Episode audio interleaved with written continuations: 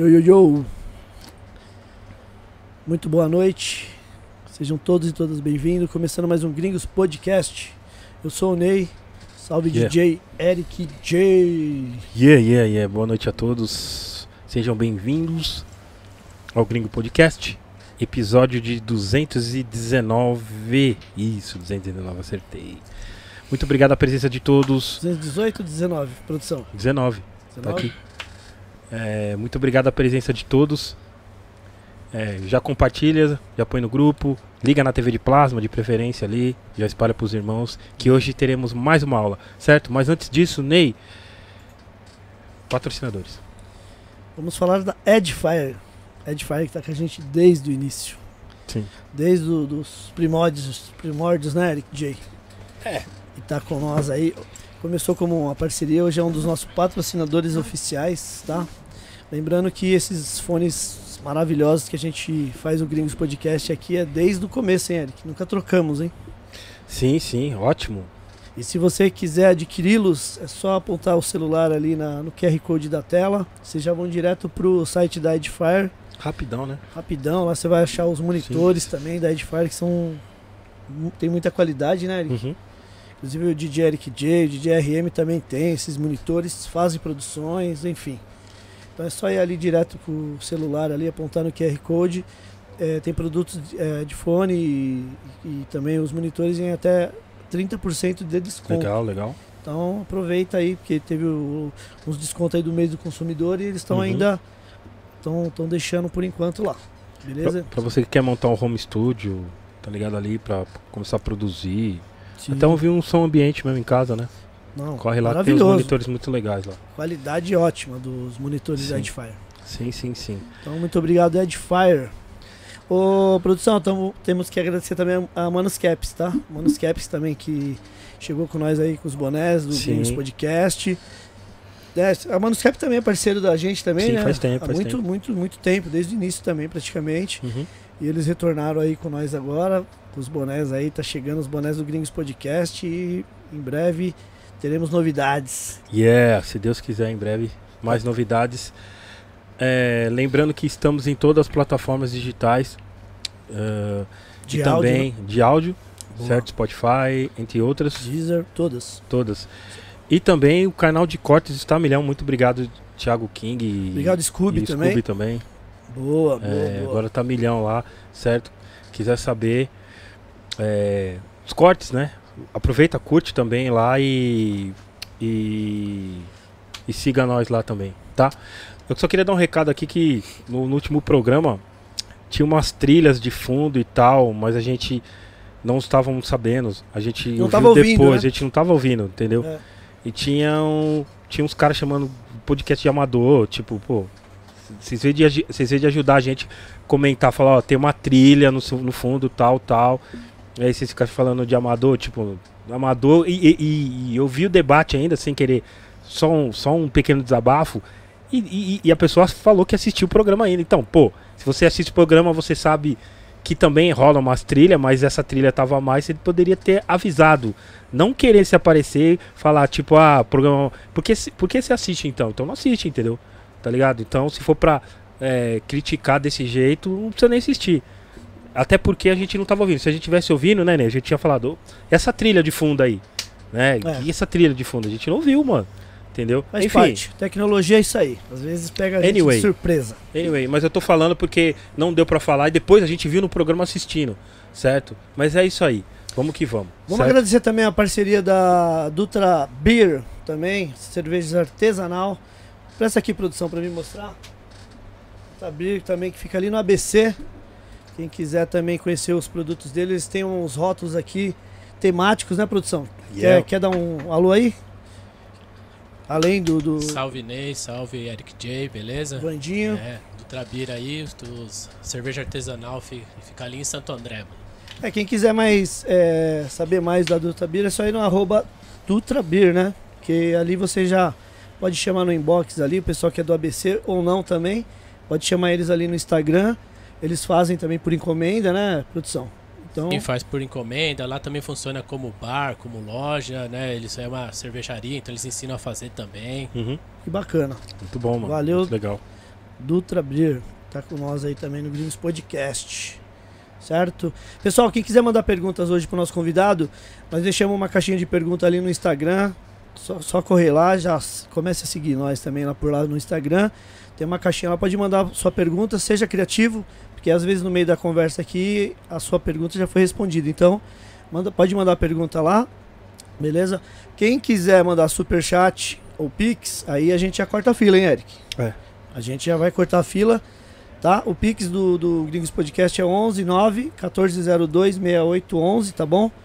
E o maior super chat ou pix da noite vai ter direito a uma entrada no festival dia 6 e 7 de maio, Encontro das Tribos, que vai ter a Skilby, o Scalifa, Racionais, Matuê, Planet Ramp, enfim, vai ser um grande festival aí. Então o- maior pix da noite vai estar com o nome na lista do, do evento, beleza? Uhum. Do Encontro das Tribos, dia 6 e 7 de maio. Então não perca a oportunidade de não ficar fora disso aí. Então manda um superchat, uma. Enfim, Boa. Manda um superchat, um pix com a pergunta pro nosso convidado. Lembrando que se você mandar sua pergunta lá pelo Instagram, tem que ser uma pergunta bem diferencial, porque no decorrer da conversa nós já vamos responder a sua pergunta, Isso. certo? É isso. Então é isso, certo? Adjetivos pro nosso convidado. MC, Claro. empre- Pastor? empreendedor, master. Sim. O que mais? Vamos, vamos saber hoje se ele já se ele já foi os quatro elementos, né? Se ele já É, foi b-boy. um ele é. É, um, os- é, um já tá garantido, né? Um ele é. Se ele já foi DJ, B-boy, o grafiteiro também. grafiteiro. Vamos saber, hein? Um, um elemento ele é. Com Ou- certeza. Ou ele é o quinto também. Não, Pode ser que seja. não é, não.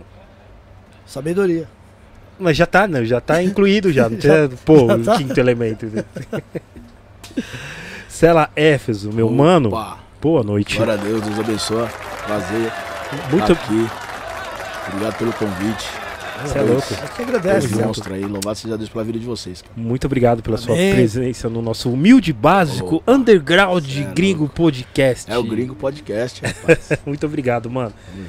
É, tem uns tem uns mimos aqui Cadê a caneca? pra você. Opa, Cadê? Produção, Alô, produção. produção. Logo na minha vez. logo na vez. O Celo nós estamos negociando com ele, já faz um. Faz um tempo já. já faz uns dias, hein? É que o homem é atarefado, é aquela pessoa master Mas- golden mas- importante. Mas tudo tem seu momento. Lógico, o tempo de Deus é Não único. não ia esquecer não, pô. Ah, tô ligado. Agradecer aqui o Airbase que fez a caneca personalizada aqui do Cela, tá? Essa é Pesado, hein? Ah, Cela, essa é sua pra você Opa, guardar aí de gratidão. mano. lembrança do Gringos Podcast. Linda, hein? Lembrando que o, Aí, que o Airbase, Cela, ele também, ele, além das canecas personalizadas, ele faz as camisetas também. E se você quiser né, entrar em contato, é só ir ali no arroba AirbaseBR, tá? Pode falar que viu aqui no Gringos Podcast, Top. que ele vai dar uma atenção. Inclusive, ele até deu um alô pra nós hoje, Eric, que o pessoal tá dando um, Legal. um alô pra legal, ele lá. legal, então, legal. Oh, bacana, cool, que tá tendo um retorno aí, isso é bom. Muito obrigado, Airbase. Cela, a gente tem um voucher aqui também de 500 reais Ó, do Bronx Tattoo. é, tava Tá bom? no vácuo já desse voucher aí. Falando isso pra todo mundo. Tava Falei, esperando. mano, vambora segunda-feira. Tenho prazo de 48 horas pra colar lá. Fazer logo na lata. Mandar na lataria logo. Ô, tamo junto.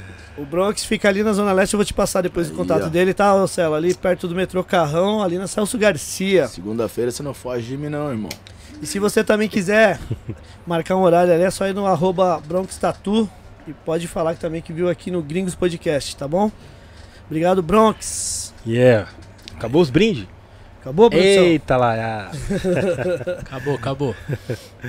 Então espalhem, já aproveita e dá um like aí, tá? E compartilhe com os irmãos, certo? Para mais uma aula do Gringo Podcast. Yeah. Meu mano Cela, é... qual foi seu primeiro contato com o rap ou com a música? Na sua casa tinha um ambiente musical ou não? Como é que foi? Que ano foi também? Cara, então vamos lá. Eu, eu sou de 78, então 88 eu tinha 10 anos de idade. Sim. Com 10 anos de idade, morava na região de Venda Nova, Grande Belo, em Belo Horizonte, região norte de Belo Horizonte. E assim, mãe costureira, pai motorista, um descendente de escravo, um descendente de família europeia, tipo assim. Minha mãe tinha uns vinil lá, de rock. Gostava muito de Queen. Era o que a gente via minha mãe curtir. Fred Mercury, Queen, pá. E meu pai, seus vinilzão sertanejo. Pô, da hora. Dura, né? Milionário José Rico. E era a nossa cultura era aquilo ali, tipo, minha mãe no, no rockzinho de leve, meu pai no sertanejão velho de guerra, uma vitrolinha que até pouco tempo tava por ali, Pô, que legal. era do meu vô, aquela pequenininha que levantava a caixinha. Sim, essa é. Já era uma E- caixa junto, né? Isso, a abria caixinha, assim, isso mesmo. já era o alto-falante. E eu lembro que o meu primeiro presente cultural, artístico, algo envolvido assim com a música, foi o vinil do Michael Jackson, aquele thriller, né? Sim. Primeiro, tipo Boa. assim. Sim. E você tá ligado, né? É, o Tipo, meu foi primeiro Histórico também, né? Foi o meu primeiro também. Então eu creio que ali foi o primeiro, primeiro contato com, com a, a música. E não era algo, tipo, muito contundente. Uma realidade bem diferente, eu até tava comentando com os passos, assim. É, eu sou de Belo Horizonte, e Belo Horizonte para São Paulo é uma diferença muito grande cultural, em quase todos os Sim. sentidos. A gente está no meio de Brasília, São Paulo, a gente é muito influenciado por essa, essa nave que é Sim. São Paulo é a cultura musical São Sim. Paulo, Brasília é a cultura musical Brasília. Então ali, nessa época ali de 89, 90, eu comecei a conhecer os bailes de rua. Tinha os bailes de rua em Belo Horizonte. Tinha, tinha. Os qua- quadra do Vilarinho, quadra do Estrela. Sim. Os caras de rua mesmo, que ocupavam as praças, colocavam suas paredão lá na praça e fazia aquele, Sim. aquele sonzão de rua bacana, os Miami, né? Os, os caras dançavam break, aquele bagulho todo. Então por ali você começa a navegar ali pela aquela. Vendo os caras de longe dançando, vendo os caras curtindo a música. E meados ali de 90 para 91, meu pai descobre que tinha doença de Chagas, problema do Sim. coração. Meu pai era motorista de caminhão. Chagas é quando o barbeiro morre? É isso, é, isso mesmo? Picada do barbeiro e com o tempo dá, o, né, dá uma diferença em inchaço, para o coração e pá. Sim. Meu pai descobriu que tinha doença de Chagas e, sendo motorista de caminhão, eles tiraram a habilitação dele, Hum, que era corria risco de estar pilotando o caminhão e pá, desmaiar, acontecer alguma coisa, o coração dá uma oscilada e ele, ele ia, Sim. ia acontecer um acidente. Isso meio que frustrou meu coroa, né, meu? É, Imagina, tendo a mão no toca-disco, eu no microfone, Sim, é. e uma hora do nada você, mano, não pode usar mais as mãos, você não pode mais cantar, você não... meio que breca sua história. Pô, E aquilo meio que frustrou meu coroa. Frustrou meu coroa e. E nós morávamos na quebrada onde, lá nos anos. No final dos 70, vendi- vendia um lote pra três, quatro donos. sim. Então, vira e mexe, chegava uma mãos na porta lá com os papel falando: Ó, esse lote é meu aí, xará. Verdade, verdade. Meu pai era tipo negão, lutava uns boxes né, na, na juventude dele, pra frente, a Sim. cara meia fechada. Aí os caras não ficavam muito tempo na porta do lote lá com os papel, não. E quando ele descobriu que tava com essa doença, meu pai me entristeceu pra caramba e decidiu ir embora da região de Venda Nova pra uma região mais fundão, Uhum. Rocinha ali do lado, a cidadezinha pequena do lado. Tava crescendo agora e mais seguro, o que era dele, que tinha documentação, era um dono só, que ninguém, caso ele morre a doença, dele lá, Uhum. foi incautou o lote e minha família vai fazer o quê, mano? Minha mãe na correria com ele ali, então eles acabam mudando pra neve, Ribeirão das Neves. Que pergunta, né? Isso 90, 91. E quando chega em Ribeirão das Neves, é que realmente eu tenho um encontro genuíno com a música, é onde eu realmente eu descubro a música, ali com 10, 11 anos de idade. Uhum. Você vai, primeiro baile da cidade, lá no centro, chamava Bombolê. Quadrinha fechada, cabia 100 pessoas, 150 pessoas, mas sabadão era tipo... Cê é. Rolava Black? Era tipo, o- balanço da época? É, velho, Steve? B. Steve B. Ah, é, os Miami Bass. Miami Bass. Tá ligado? Os clubes, tipo assim. E a- os, tinha uns Brown, né? O Soul. Music, na época lá era os Brown. Lá no finalzinho rolava os Brown. E, tipo, tinha uns hip hop chegando ainda. Aí eram os caras que entravam no final, tipo, meio que acabavam com a festa. Os caras fechados, agora nós vamos dançar aí no chão, né? E aí, cara, eu fui meio que gostando aí dessas ideias do que eu via, do que era o rap, do que era o hip hop. Pra falar a realidade, assim, o primeiro encontro com a música, pra me parar e falar, mano, o que que é isso? Foi um vizinho escutando, tomando um negocinho lá na casa dele lá e escutei ele, escutando uma música lá que o cara falava meio enrolado, meio devagar, meio com a voz meio logo. Eu falei, que esse maluco tá ouvindo aí, mano? Quando nós encosta lá pra trocar ideia, ele pega uma capa. E era o Bismarck, do Sim. laboratório. Pô, bom Sim, sim. Primeiro, é bom, primeiro disco assim que eu falei, isso é o rap, ele, isso é o rap. Foi o Bismarck do louco, laboratório. Que louco. Isso aí em 91. Acho que 91, mano. E daí pra frente você tá ligado, né? fui picado pelo então, barato do rap. Então você, esse foi o Bismarck. O Bismarck foi o primeiro, rap que você ouviu? Que eu ouvi, assim, que o cara pegou o disco, me mostrou o disco e falou: Isso aqui é um rap. Porque eu achei estranho, né? Tinha um Michael Sim. Jackson, minha mãe tava curtindo um Queen, o pai um sertanejo. E do nada você vê um cara falando, "Mano, o que esse maluco tá arrumando aí, mano? O disco tá problema. Não, ele canta assim mesmo, eu do laboratório, é o louco, Bismarck. que louco. Aí já era. Aí eu comecei a entender o que, que era o hip hop, o que, que era o rap, Sim, sim. quem fazia. Na escola você já começa a ficar meio ligado nos mano que é diferente. Tô falando de 91, já morando em Ribeirão das Neves. Tinha um mano na quebrada chamado. Morava lá, hoje ele mora em outra quebrada, apelidado Cabeça, grafiteiro, dos bons. E na época, o cara chegava na escola com boné cheirando tinta. Lembra que fazia os grafitões do boné crer, assim, ó? pode Os crer. desenhos zica mesmo, dos b-boyzão e pá. E a calça de lateral assim, ó, fora fora, aquela lateralzão grafitada, a blusa nas costas. E eu olhei assim e falei, sai louco, quem é esse mano aí, mano? Como é que faz pra ter um boné desse aí, mano? Ah, é assim, assim, assim. Pá, tratou bem, trocou uma boa ideia. Pedi pra fazer um boné pra mim. E aí eu fui entender que aquilo era o grafite. Então entra a pergunta, se ela já foi grafiteira? Primeira coisa que depois que ele viu um grafite foi falou, como é que faz? Ah, Lambuzou de tinta nanquim, tinta guache, não saiu nada, mano. Desistiu. Falou, não, desenho não é comigo não. E paralelo a isso, eu conheci os amigos dele, os caras que andavam com ele, que os caras da quebrada mesmo, tipo assim, que eu comecei mesmo, né? Que era o Nato, o Rogério, o Alexandre Negão, o Danielzinho. E ali, andando com esses caras, conhecendo esses caras, a gente tem a oportunidade de montar nosso primeiro grupo de rap. Chamava Negritude Rap. Negritude, rap. Negritude Rap. 92? 92. E Belo Horizonte, cara, já nessa época aí, era muito louco porque existia uma festa chamada BH Canta e Dança. Era tipo assim, era a festa da cultura urbana de Belo Horizonte.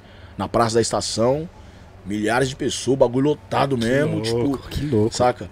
Tinha o DJ Pelé, tinha em Belo Horizonte nessa época já, que é a época que a gente começa ali a navegar pra entender o que era o rap, que até mandar um salve pra essa rapaziada que o pessoal que me influenciou. Porque quando você tá em Neves, na quebradinha, que você vai pra Belo Horizonte pra ver uma cultura chamada hip hop, e aí você trouxe um pessoal do backspin, né, que os caras que dançavam o break lá, Sim. Jack, o Beat, a rapaziada deles.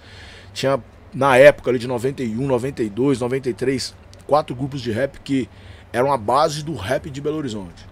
A base de verdade mesmo. Um chama Black Soul, que teve o seu primeiro grupo gravado em Belo Horizonte, teve uns quatro discos Black. Soul, já vi. já. Black Soul de Belo Horizonte, Lili, Evandro, aquela rapaziada. Tinha um grupo chamado Retrato Radical, que até hoje Retrato os caras estão lá. Radical. É de é BH, Retrato. Radical. É, o Radical T, finado Canela, irmão dele. É, o DJ também já foi finado. E tem um outro DJ que tá vivo ainda. Retrato Radical. Os caras que em 91, 92 faziam rap. Você ia num evento dos caras, parecia que você tava escutando um CD. Pela Sim. qualidade, tipo assim, do ensaio, do DJ, do pá, Retrato Radical. Tinha um outro mano chamado NJJC, que era o JC, eu os caras. E. Era que em Belo Horizonte tem uma galeria assim. A galeria, a galeria Praça 7. Sim. Todos os artistas iam lá, trabalhei lá, conheci muitos caras do rap, muitos caras que trabalhavam, que vendia disco, né? Então tinha Black Soul, tinha Favela, tinha Visual Periférico, Lova de Mar- Marlúcio, finado Marlúcio, que era a mesma fita da galeria do rock, onde o povo do rap se encontra, vende disco, compra disco, troca ideia. Todo artista do rap que foi em Belo Horizonte passava por essa galeria, trocava ideia. Lá na frente, já 99, 2000, a gente já tava vivendo uma outra história, um outro tempo da vida. A gente recebia rapaziada várias vezes fumando maconha em cima da loja, fumaçando as, as placas da igreja, igual o carro de Snoop Dogg Dogg no clipe, sai aquele tantão de fumaça. Foi uma época muito louca. Então, tipo assim, esses caras, conceito negro, né, Doca, Somália, são os caras que fizeram a base, os caras que inspiraram nós, que amadureceram a visão do que, que é rap. Letra boa, rima boa, história boa. E, mano, e aí foi, cara. 99, 93, 94, 95. Quando eu assustei, já tava é, pra 96 para 97, totalmente apaixonado pelo rap, fazendo meus corre cabuloso, porque a escola já não era uma influência, minha família já não meu pai, minha mãe já não era mais aquela influência. É, você já tinha o rap como a sua Já, diretriz é, ali, mano. Esse é o bang. Algumas, acho que umas matérias atrás que eu assisti aqui, eu vi vocês falando sobre o Sedeca Rap. Sim. Eu toquei no Sedeca Rap no dia do MV Bill. Eu tava 96, nesse Eu dia. vi você falando. Caraca, nós eu veio num bonde de Belo Horizonte. Num, nós veio Facos Oculta. Eu tinha um grupo né, chamado Distúrbio Mental, mano. Distúrbio mental, o logo era uma- um cérebro, uma pistola e uma folha de maconha, assim. Tipo, você já imagina o que, que a gente era nessa época aí. E nós tocou lá, tocou lá na Caramba, Sedeca Rap. Tocou no dia. Se eu não, se não falha a memória, o pastor Tom tocou lá, mano. Verdade. Falei, mano, tom. maluco bom pra caramba na época, tipo, uma, né, levada diferentão.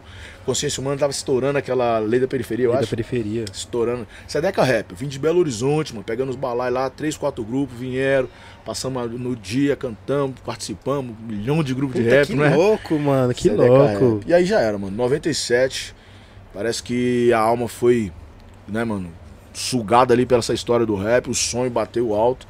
E é igual eu falei, né, mano? Os parceiros bons de rap, uma história boa.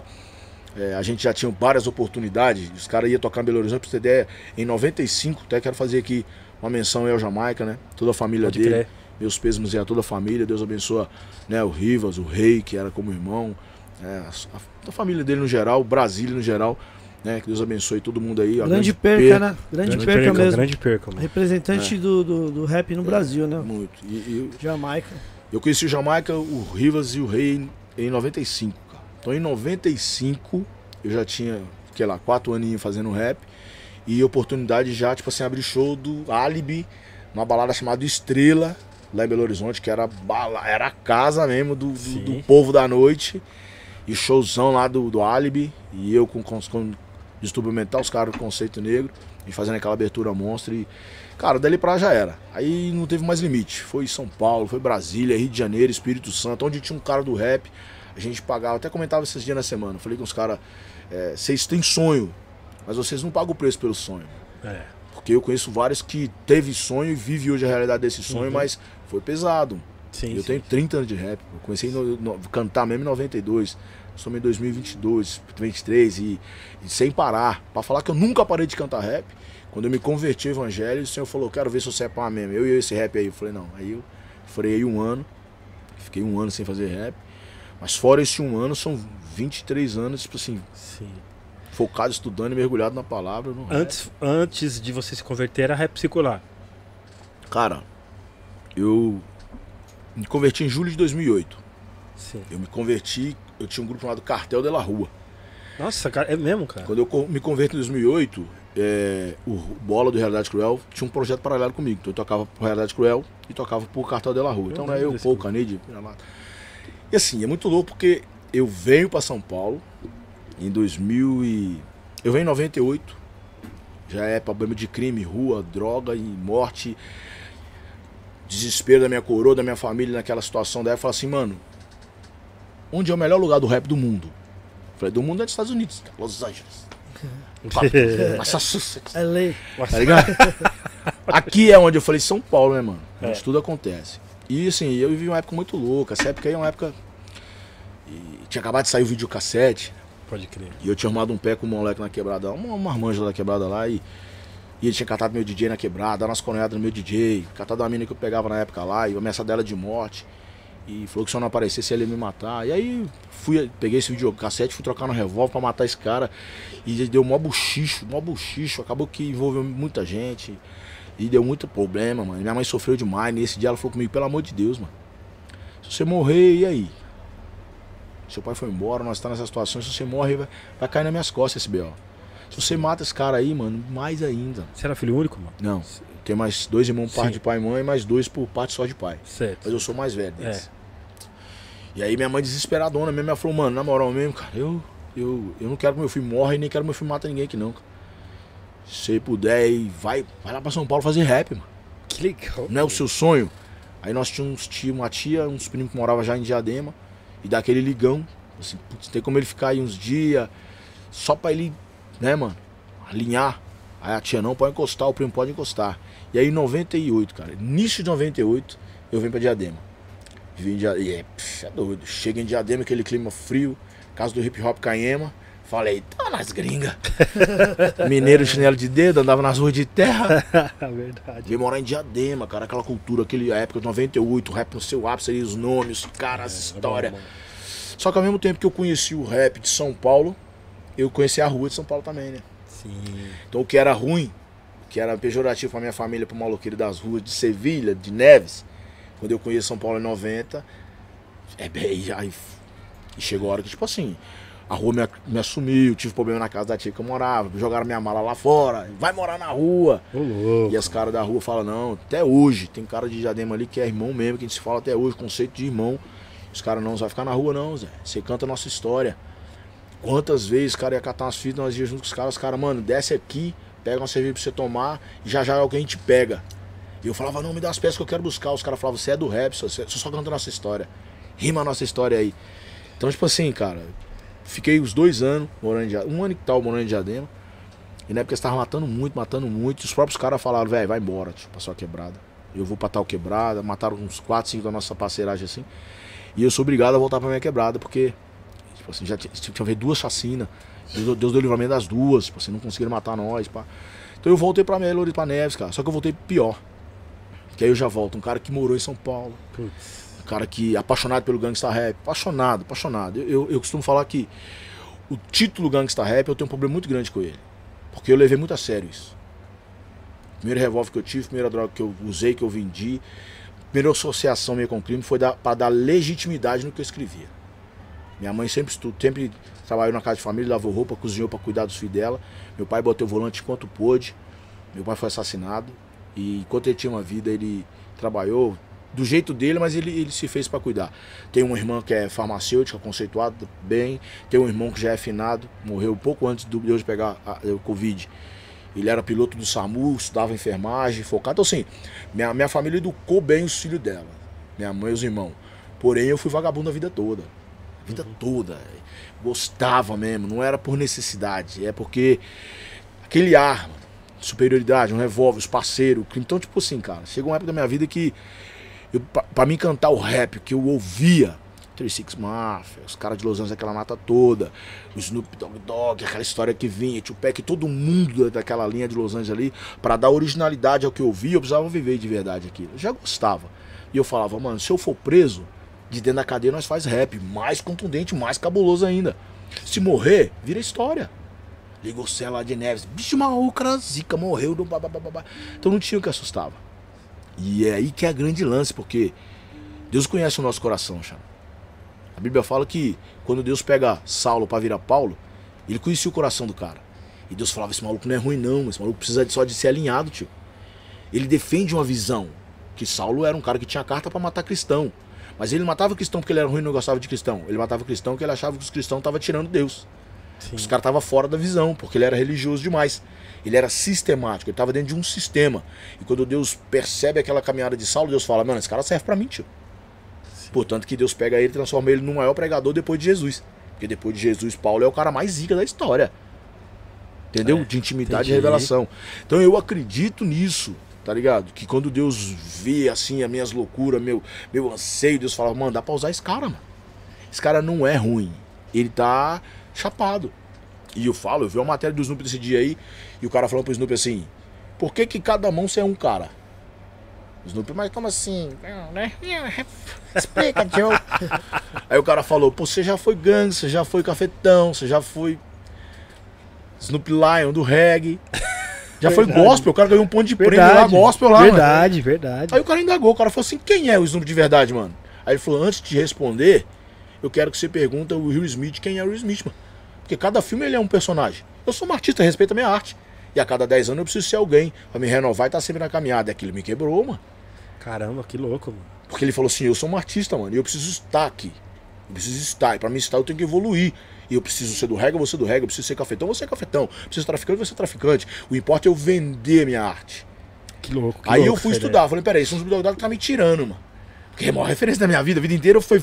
Esse maconheiro é meu, minha inspiração. Aí eu vou estudar a vida do cara, o cara é casado com a mesma mulher, 25 anos. É. Falei, tem alguma coisa errada aí, deixa eu ir lá no NWA.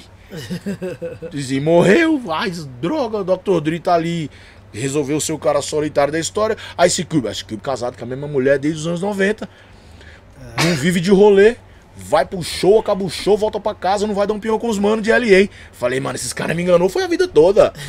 Eu tô aqui casando umas 70 mil vezes pra um monte de menino, um monte de mulher, droga, revólver, ganguestão, cabulosão, monstrão. E os caras, tipo, fazendo. Quando eu me converto ao evangelho, que é um bagulho muito louco, e vou dar detalhe dessas ideias, uma chave que desperta, o cara que me ganhou pra Jesus, ele tinha um pé na rua, bem acelerado. E o meu conceito com ele era justamente porque ele era na rua, porque eu conheci ele na rua. Eu conheci ele, ele não tem nada a ver com rap. Negão bonitão, meus pá, caminhadinha dele, pretão, cara é confortante. tudo. Você falava, você olhava pra ele e você falava, esse maluco aí não é do crime, o maluco é um pagodeiro. E ele sempre falava comigo, Celo, o crime não tem cara não, chá. Quem tem cara é, é, é nego surtado. Uhum. Que quer viver de hype, de criminalidade, mano. E um dia eu tinha uma banca grandona, a gente fazia vários eventos, umas músicas e pai, os caras foram me buscar lá na, na, na Indiadema e nós tava junto. E quando os caras chegam, os caras chegam tudo fechadão, cara fechado, gingando, arrumando boné na cabeça, fazendo boca, fazendo cara. Aí ele olhou assim e falou assim, mano, que esse cara vai roubar nós, é? Eu falei, não, meus mano. Veio buscar pra dar um rolê, pra fazer um rap. Ele fala, mas esse cara ele é tudo criminoso, mano. Eu falei, não, é não, os caras é gente boa. Ele falou assim, aquele primeiro ali já matou quantos? Oi. Eu falei, não, nunca matou ninguém não. mano. Aquele segundo ali é traficante, né? Eu falei, não, não é traficante não. Um cara da hora, faz faculdade, tudo. O pai dele é crente e tal. Aquele outro meio gordinho ali, que ali já deve ter saltado vários bancos, né? Eu falei, não, o cara ali tem uma loja ali, é um cara trabalhador. Ele falou assim, então por que, que esses caras tá com essas caras aí, mano? É por isso, ela, que você tem que. E aí ele começou a pregar pra mim, mano, em cima de visão de caráter, de aparência, de estilo, do que você paga pra ser. E eu comecei a olhar os caras, meu, que era parceiro do rap com aquela postura toda, e olhar pra ele com um monte de pé que ele tinha de crime, de assaltos, bagulho. E eu falei, mano, mas esse cara não tem nada de gangsta, mas é o cara mais cabuloso que tá aqui no meio de nós. E ele fala, eu, os parceiros meus que eram do rap mesmo, que era do crime, que a vida toda cresceu envolvido, os caras falaram, Cela, a minha música eu falo dos bagulho mais gostosinho que eu tenho pra falar, mano. Eu tenho pé demais, ali, se uma música me arrastar ali, cai um monte de cadeia, cai um ponto de inimigo, mano. E aí você começa a costurar essa história do gangsta e de quem é bandido, e você coloca uma utopia muito grande. E eu fui um menino de 11, 12, 13 até os 30, de criança para homem, que eu abracei essa visão de verdade, de verdade. Ah, mas você era muito inocente. Não era inocente, cara. A Bíblia, a Bíblia fala que o diabo no céu, ele é regente de música. Deus criou Miguel para ser o cara da espada para proteger o céu. E Deus falou pra Miguel, se alguém moscar aqui, mano, sua espada é flamejante, rasga no meio. Sim, sim, sim. Protege os portais da eternidade. Aí Deus falou: eu preciso de um cara pra ser voz. Pra o cara ir lá na terra, mandar os bang e falar. Criou Gabriel, que é o homem de Deus, da, é o querubim das ideias. Que leva e traz, que a boca de Deus, as trombetas é ele. E Deus falou: o céu tá muito calado, eu vou criar um mano pra adorar, pra louvar, pra ser o cara da música. E Deus cria Lúcifer. A Bíblia fala que quando Lúcifer anda no céu, as suas vestes emitiam notas sonoras. Vi aqui as caixinhas ali da JBL, falei, mano, será que isso tem grave? Será que isso tem qualidade? Entende? É, eu tinha um somzinho na minha quebrada, você ligava ele aqui, dois quarteirão lá em cima os caras ouviam. Ó, o Cela tá ouvindo um rap lá. Quando eu ia lá na Smurf tocar lá em Brasília, Marquinhos da Smurf colocava lá os paredões do aniversário da equipe, lá na outra cidade os caras ouviam. É verdade. Grave gigante, monstro. som. Só que lá no céu a Bíblia fala que quando o Lúcifer andava, as suas vestes emitiam notas sonoras que não tinha fim. As ondas que eram emitidas pelas vestes de Lúcifer, ela ecoava por todo o céu, mano.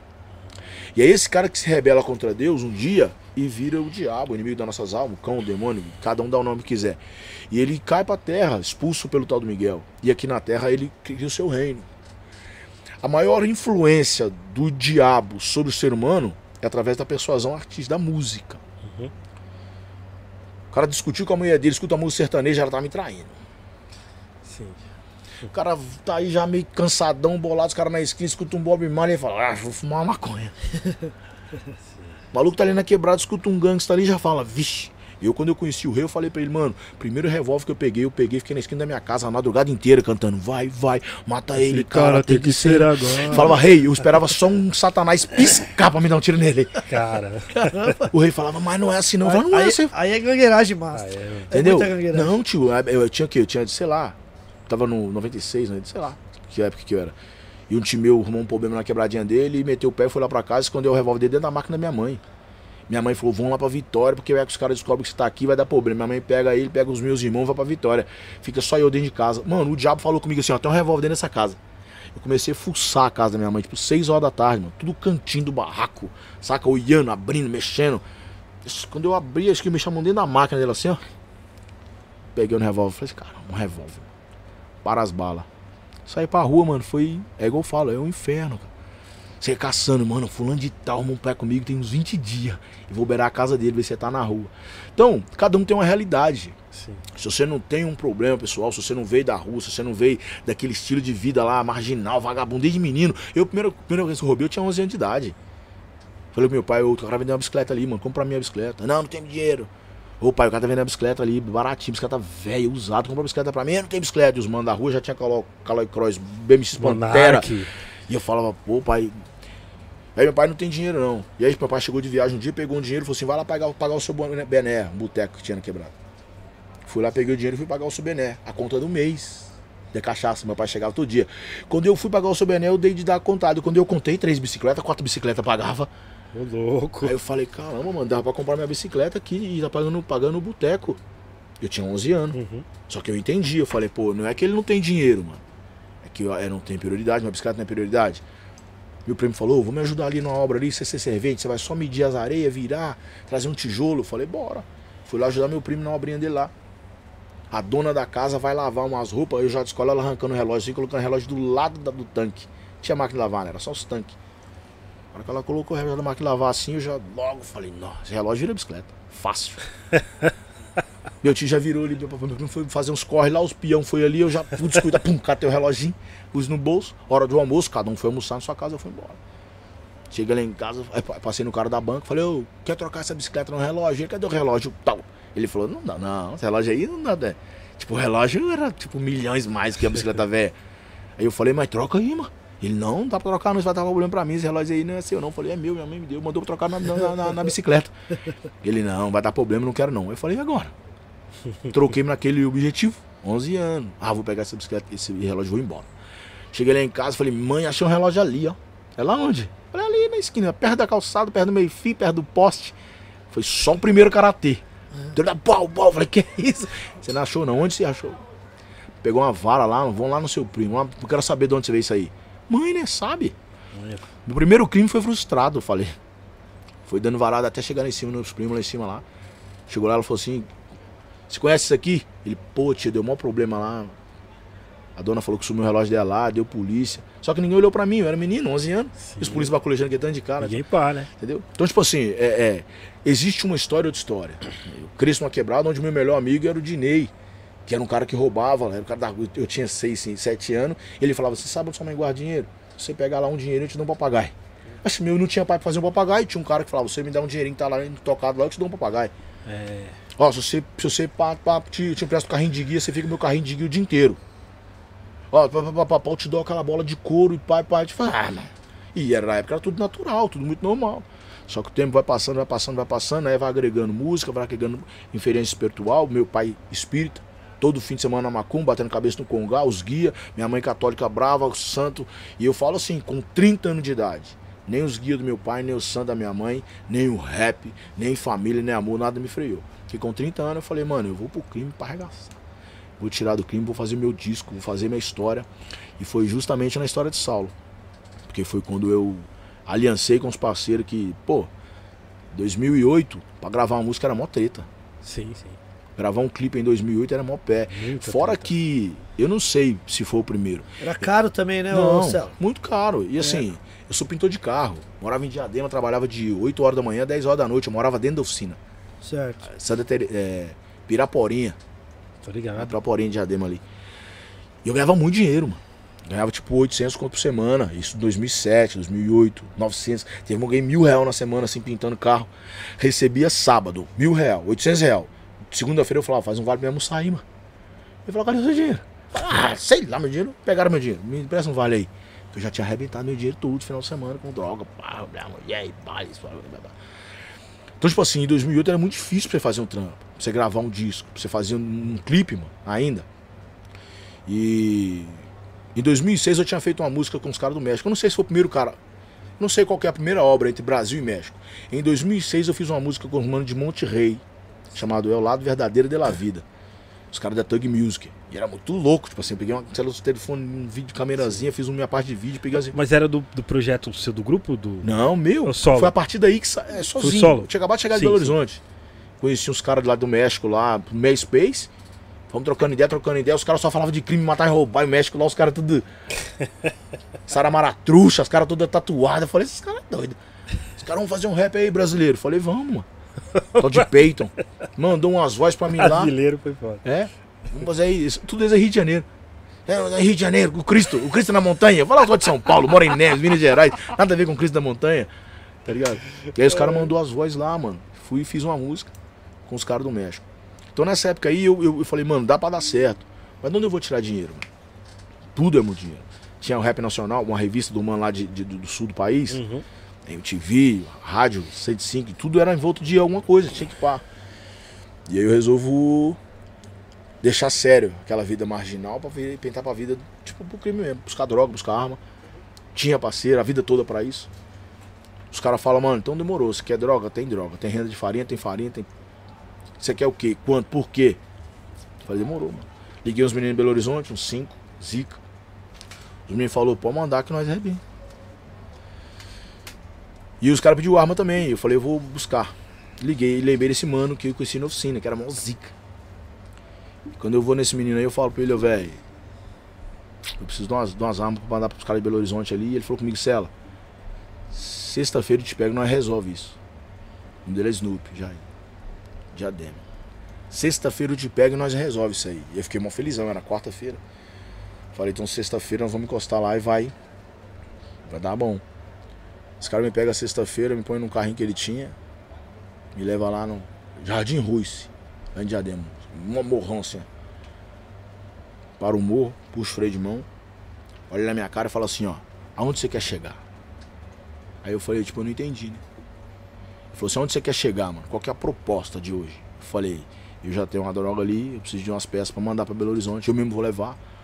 Eu transito Belo Horizonte, São Paulo, desde 97, 96, tipo assim. Uhum. E ele falou assim, mas sua família mora lá? Eu falei, mora. Seus filhos moram lá? Mora. E você vai entupir de droga e arma quebrada, seus filhos crescem. Aí eu falei, mano, normal, mano. Ele, normal.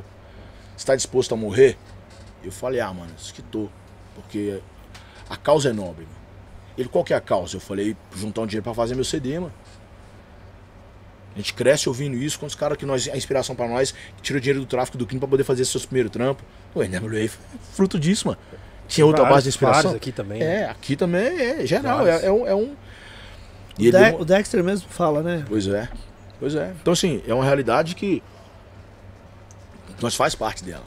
Aí eu falei, mano, tô disposto sim, vamos lá. E ele falou comigo assim, ó, e o inferno?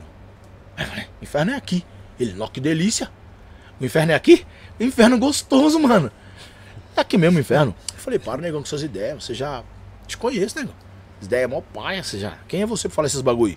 Ele falou, sou uma nova criatura. Eu falei, que nova criatura? Papo de crente da bexiga. Ele falou assim, não, aceitei Jesus tem três meses. Eu falei, pra que, que você tá aqui? Falou, ia resolver os bagulho. Ele falou assim, eu tô aqui resolvendo. Eu falei, não, você falou que ia lá comigo pra pegar as armas. Ele falou assim, em nenhum momento eu falei nada de arma. Eu falei, você, mano, vamos ali, vamos resolver esses bagulho. E nós tá aqui pra resolver, você confia em mim? Aí eu fiquei, pá, dentro do carro trocando ideia com ele, mano. Por que eu confio no cara? Sim, Tinha um sim, pé sim, com um cara na rua. Sim. E eu sabia que ele tinha virado crente, mano. Ele não sabia ler nem escrever. Bicho chucrão. Sabe aqueles bichos ruins mesmo? Sim, sim. Falei, já aí, falei, Snoop, você tá zica. Que ideia é essas aí, mano? Ele falou, mano, três meses eu virei crente, Deus mudou minha vida, mano. Deus mudou minha história, Cela. Tô vivendo um bagulho que jamais eu pensei. Porque eu tenho muito pé na rua, muito inimigo, mano. E, mano, Deus tá fazendo a hora da minha vida, velho. Eu falei, mano, mas eu cresci numa casa cheia de Deus. Eu sei do bagulho de Deus, eu rezo. Ele falou, mas você reza, você fuma uns baseados? Eu falei, uns seis baseados por dia. Você tem umas mulheres? Lá, umas minhas, umas dos outros também. tem uns revólver? Tem. Tem uns inimigos? Cada. E você sabe, e você vai morar no céu, você falou. Aí eu acho que vou. Você não vai morar no céu, velho. Ele falou assim, Celo, papo reto aqui, ó. Se você hoje, mano, estourar o seu rap, o cara mais zica do gangsta rap brasileiro e pá. E for pra praia, no seu carro importado, com a sua mina mais gostosa, seja loura, seja negra, e tiver na beira da praia dando rolê, andando aqui, ó. Tipo, o cara da cena do gangsta rap brasileiro. E um demoniado vir cortar o outro lá, desequilibrar lá com o carro e te atropelar, você vai pro inferno, chapa. Você vai pro inferno com seu gangsta, com seu rap, com as suas drogas, com as suas. Eu falei, não vou não. Dentro do carro. Falei, você é louco, eu cresci com meu pai na macumba lá, minha mãe na igreja lá, mano, nós reza, desde pequeno eu rezo, desde menininho eu rezo. Você é louco que eu vou pro céu, Pai Nosso, Deus me livre. É, não, nós vai roubar, nós ora. Quantas vezes vai buscar bagulho assim, aquele montão de ladrão dando a mão aqui, ó. Pai Nosso que estás no céu, dananá, que ninguém reage, que não tem polícia. Amém, amém, Senhor. Ele vai, não, cara. E ele começou a falar assim: eu posso contar uma história? Eu falei, pode. E aí ele contou a história do evangelho pra mim, do fim pro começo. nas ideias dele, dentro do carro assim, Cela, o diabo, mano, vai tretar com Deus. Eu falei, que. Começou a me contar, mano, quase uma hora dentro do carro, e ele me contando na língua dele, igual nós fala assim, ó, sobre o que que era Jesus, salvação, vida eterna, inferno, milênio, eternidade, bodas do cordeiro, batismo, aceitar Jesus. Mano, uma aula assim, maloqueiristicamente falando. E dentro do carro, assim, o olho dele brilhou, desceu aquela gota de água. Ele falou assim, mano, eu amo você, cara. E eu fiquei, nessa hora eu fiquei, pá, falei, cara, é negão. Nós não fala que ama ninguém, não, cara. Mas é tudo bravão, nós não nem dá abraço. Ele, não, eu amo você, mano, eu amo você, mano, eu amo você. Vem comigo, sabe? Ou, abaixa o vidro aí. Aí, baixei o vidro. Uma igrejinha. Assembleia de Deus de Jardim Ruiz. Pequenininha, bleinha, cabia 30 pessoas. Ele falou comigo assim, ó. No dia que você deixar o Deus desses crentes inspirar uma música sua, você vai mudar o país sem dar um tiro. Você vai salvar uma pá de cara. Porque o intuito qual que é? Não é fazer ir pro crime, vender uma droga, fazer um dinheiro numa arma, levantar um dinheiro para gravar um CD. Pra quê? Pra pregar a paz. Então nós vai vender droga, dar tiro, vai ter polícia, vai ter inimigo, vai ter. Olha a desgraça que vai ter pra nós fazer um dinheiro para nós gravar um CD pra pregar a paz, tio. É. Porque o intuito é Concordo. sempre pregar a paz. Por que que fulano de tal, olha o tanto de título que tem aqui, quantos mano bravo do rap, quais os discursos que bate de frente com o sistema político, político, policial, marginal. Hoje nem tanto. Nos anos 90 falava um pouco sobre o crack, o peso do crime. De um tempo pra cá, 2005, 2006 pra cá, o bagulho ficou mais mais a leve pra falar. Uhum. Não pode falar tudo que quer. Então nós sabemos que o intuito de todo eu sou fruto disso. Eu fico vendo aqui, ó, Kid Nice. Eu com 16, 14, com 15, 16 anos, o meu sonho era ser o Kid Nice quando crescesse, cara. Não, o meu sonho, eu ficava assim na minha quebrada, chinelo de dedo, as garruchinhas velha, quebrada pipocando. E ó, sistema negro, cirurgia moral, álibi, consciência humana. É, comando MC. Tá ligado, velho? Tipo, e aí, tipo assim, cada um era um bagulho. E quando você escutava a cirurgia, você falava, mano, um dia eu vou ser igual o rei, cara. Porque o rei a vida toda, até hoje, bonitão, zicão, que ele tem aquela, aquele jeito, o rei de ser, tá ligado? Sim, sim. Aí você vai, Kid Nice, mano. Tiozão mais cabuloso do rap nacional, mano. Entendeu? E eu falava, mano, você gosta desses caras, você gosta desses caras. Que. Então você tinha aquela influência, você tinha aquela história. Então o intuito de todo mundo, todo o discurso era trazer um resumo de paz. Era trazer um resumo de equilíbrio. Era falar pros caras não morrer no crime, falar pros caras não usar droga, era pá, pá, pá, pá, pá. E meu, minha ideia não era diferente. Porém, eles mataram meu pai em 2002. Quando eles matam meu pai em 2002, eu surto. Várias situações dando pesada, dando problema na minha quebrada. Eu com um inimigo na quebrada, e os caras não conseguiam me catar, os caras começaram a ameaçar os caras do grupo que eu cantava. Eu tinha um grupo na época chamado Máfia NVS. Máfia NVS, cabuloso. Mano, de 90, e- 93, 4 até 2000 e pouco, todos os shows do Racionais Belo Horizonte eu abri. Todos, todos. E assim, às vezes a gente fala os bagulho e parece que é meio. Em 2002, na estação 767, na época era a maior casa de show que tinha em Belo Horizonte pra show de rap. Avenida dos Andradas, cabia lá 5, 6 mil, bagulho lotava, era bacana, pra Belo Horizonte. Show do Racionais, 2002. Eu não sei qual que é, mas a gente colocou duas prostitutas pra dançar no palco. Em 2002, duas putas, só aqui pequenininha, pequenininha, rebolando. E eu tinha uma música chamada assim, ó. Hoje vai ter uma festa, muito crime, muita droga, muita fita pra meter. Hoje é meu aniversário, muita tampa, muita pedra, muitos manos vão morrer. O refrão da música. Uh. Cela? E as meninas rebolando, peladão assim, cara. E olha nós cantando. Eu de boné vermelho, óculos vermelho, agasalho vermelho, calça vermelha. Tipo, dem... cão. E os caras gritando, os caras falavam, Racionais entrou no palco. Não, mano, esses loucos com essas vagabunda pelada aí, ninguém tinha colocado. 2002, cara. Então, tipo assim, é muito real. É, é- a- o, o gangsta rap, a influência da rua, viver a criminalidade, era muito natural. E, e- e eu pensava assim, quanto mais cabuloso for, mais fruto vai ser. Eu vou embora de Belo Horizonte em, 90, e- em 2004, inimigo de, 40, de 60% de Belo Horizonte. Ô louco, mano. Porque os caras do rap chegou uma hora que não aguentava mais. O Celo tá surtando, o Celo tá tipo louco, o Celo é pá, blá, blá, blá. E aí os caras não tinham aquela disposição de vir falar. Vai falar. Minha mãe falava assim: quem vai parar pra trocar de XC, mano? Acordei um dia com um voodoo desse tamanho na porta da minha casa. Voodoo Sério? todo trincado no palito de dente, mano. Um saco de arroz cheio de vidro quebrado. Falei com minha mãe, quem fez um voodoo pra mim? Ela falou, se algum desses caras não tem moral de, vir, de encarar de frente, mano. Colocou os demônios, os guias, os bagulho lá nos voodooísmos lá, mano. Uau. Então, tipo assim, cara, quando Jesus me pega em julho de 2008, a proposta é muito louca. Quando. Foi 2008. Quando. Me converto em julho, Quando o seu- 28, 22 de julho de 2008. Quando ah, aconteceu essa tragédia com seu pai, é, o seu brother que tava falando com você no carro foi antes disso ou depois disso? Depois. Mataram meu pai em 2002 pra 2003. Eu me converto em julho de 2008. Ah, eu achei que era um exemplo antes que você tava indo pro. Você achou que você tava indo pro arrega pra cena, Cara, mas, na verdade, mas o assim, mano tava, tava ali, tipo, te dando um o caminho, falar, mano. foi uma escala de decadência. Porque assim, quanto mais eu via que a rua dava suporte, vou falar papo reto, mano, 2005, 2006, o crime se organizou de uma forma cabulosa, pararam o estado, aquele bagulho todo, era, era um sentimento natural de se organizar criminalmente. Todo mundo que tinha um pé, eu sou de Belo Horizonte, cresci de quebrada, vivia já alguns anos em Diadema, Coca, Pantanal, tá ligado? Sim, sim. Ah, velho, Guacuri, tipo, cara e conceito. Teve uma época da minha vida, essa época que eu colava com bola no, no, no- cartel da rua, não tinha show de rap Belo- de São Paulo que a gente entrava pagando. Entrava lá atrás, salve o céu, salve fulano, porque você tava. Tá ligado? Os caras já sabem quem é, você começa a crescer. Então aquele bagulho, você crescendo no rap, você agora mora na quebrada que você vê o, o WD ali, você vê o Aplica ali, você vê o, o Racionais ali, você vê a facção central. Você começa a estar no mesmo ambiente que todo mundo, fumar maconha com sabotagem, trombar DBS. Tipo assim, é uma realidade pra vocês natural demais. Mas pra quem vem da história que nós vê, eu particularmente, lá de Belo Horizonte desacreditado, é uma história tipo fora da realidade. Para nós é viver o filme do Eminem. Viver o filme do 50 Cent, cara. Sim, sim. E aí quando você chega aqui em 2007 para 2008, existia um sentimento muito conflituoso do que era o rap, o gangsta rap, a sua essência e a proposta que o crime estava dando para se organizar criminalmente. Faccionar. Você chegou a fazer parte Cara, de alguma da não facção porque assim, não? ó, é- o que é que acontece? Eu sempre flertei com a rua desde 11 anos de idade. Uhum. Então eu falo assim, ó, eu sou marginal por natureza.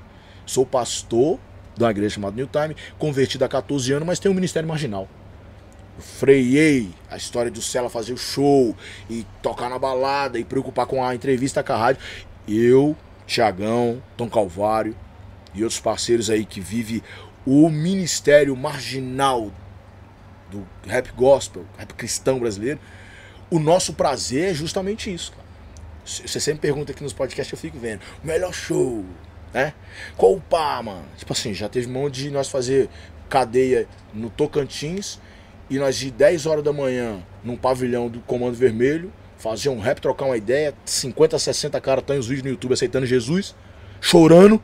E quando você sai de lá, os caras já gritam, os caras do, do PCC lá do outro pavilhão, falou que se não for lá fazer um rap, vão virar cadeia.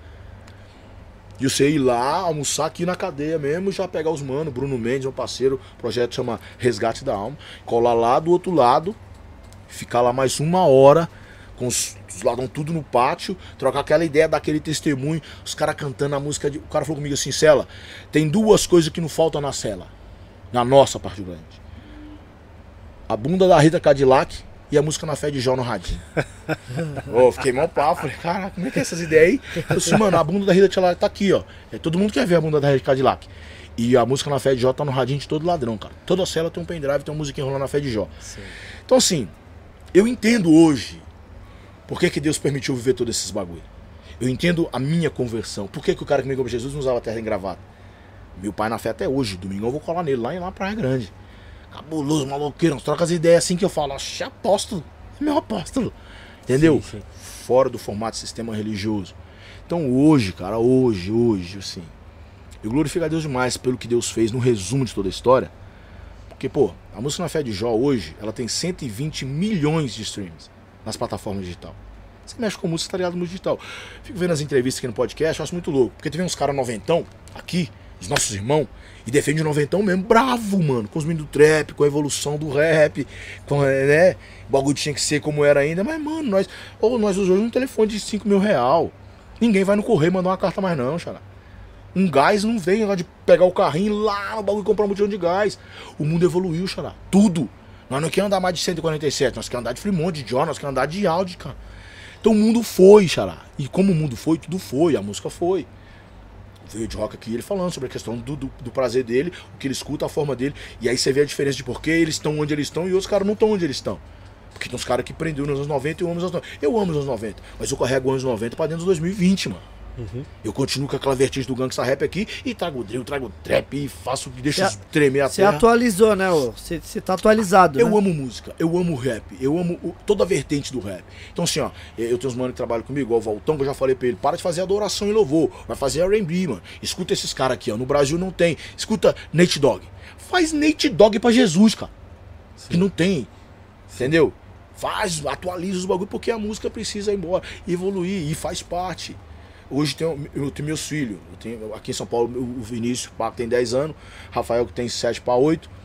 E quando eu paro pra trocar ideia com meus meninos, os meus meninos falam que eles estão escutando de trap. E fala de gringo, fala de nome de cara. Pai, pai, você escutou fulano de tal. Pai, escuta isso aqui, escuta os caras dos desenhos animados lá da China, lá, aqueles desenhos em mangá. Sim. Os caras fazendo trap com o nome dos caras, aquele bagulho todo. Então, assim, os meus meninos de 10 anos estão numa vibe de música que se eu não acompanhar o que eles escutam, eu perco a referência dos meus meninos. Sim, eu tô sim. lançando uma música hoje, essa madrugada. Meia-noite, um sai a música chamada Aba Pai. Pesado, pesado de verdade, produzido pelo WT, passado voz melosante pelo Fred. E meus meninos, assim, quando eles entraram no carro hoje, ele já falou, pai, coloca aquela assim, ó. Ei, pai, me prepare pra esse mundo louco de quatro anos. Porque ele já envolveu, é isso mesmo, ó, sonzão, mano, que meu pai fez. Então não tem pra onde a gente correr. Tem que evoluir. E eu glorifico a Deus quando eu olho hoje. Eu não tenho. Cadê? Eu tenho sete, seis CD gravados e cinco DVD. Você fala assim, cadê? Por que não tá postando aqui? ó? Não tem um. Porque eu parei de fazer produto físico há mais ou menos seis anos. Não tem. O circuito que eu passo não vende CD. Rapaziada não compra um CD. Os caras já chegam com a minha obra toda, cantando, porque escutou no YouTube, Spotify, Deezer. Então eu preciso é, é, é, é, trabalhar dentro daquilo que vem do meu público. Eu não tenho que obrigar meu público a viver uma pauta do que eu quero que seja vivida. Então, por exemplo, hoje vai lá, música na fé de ó, 120 milhões de acessos em, em toda essa plataforma digital. A gente tá falando RPM, a gente faz a contagem lá de stream. Mano, da América Latina, é um dos rap cristãos mais tocado. E não é de agora. É a música que eu gravei em 2009. E ela foi para as plataformas digitais em 2016. Então, assim, 16 para agora, ela bateu 120 milhões. Só no YouTube, num canal tem 47 milhões. Ô, Cela, esse é daquele primeiro disco seu que você Primeiro, trazia pra gente da naquela capa época? branca. Coração Isso. do Justo. Não, eu vou te falar, viu, meu? é, eu já até comentei contigo isso, porque na época o Cela colou na loja, né? Você veio na Gringos e tal. E deixou comigo, né? os- o- esse álbum. Aham, Oração do Justo. É, deixou acho que uns DVD também que você tinha. Tinha, tinha. E, meu, até então eu não, não conhecia o seu trampo, né? Aham.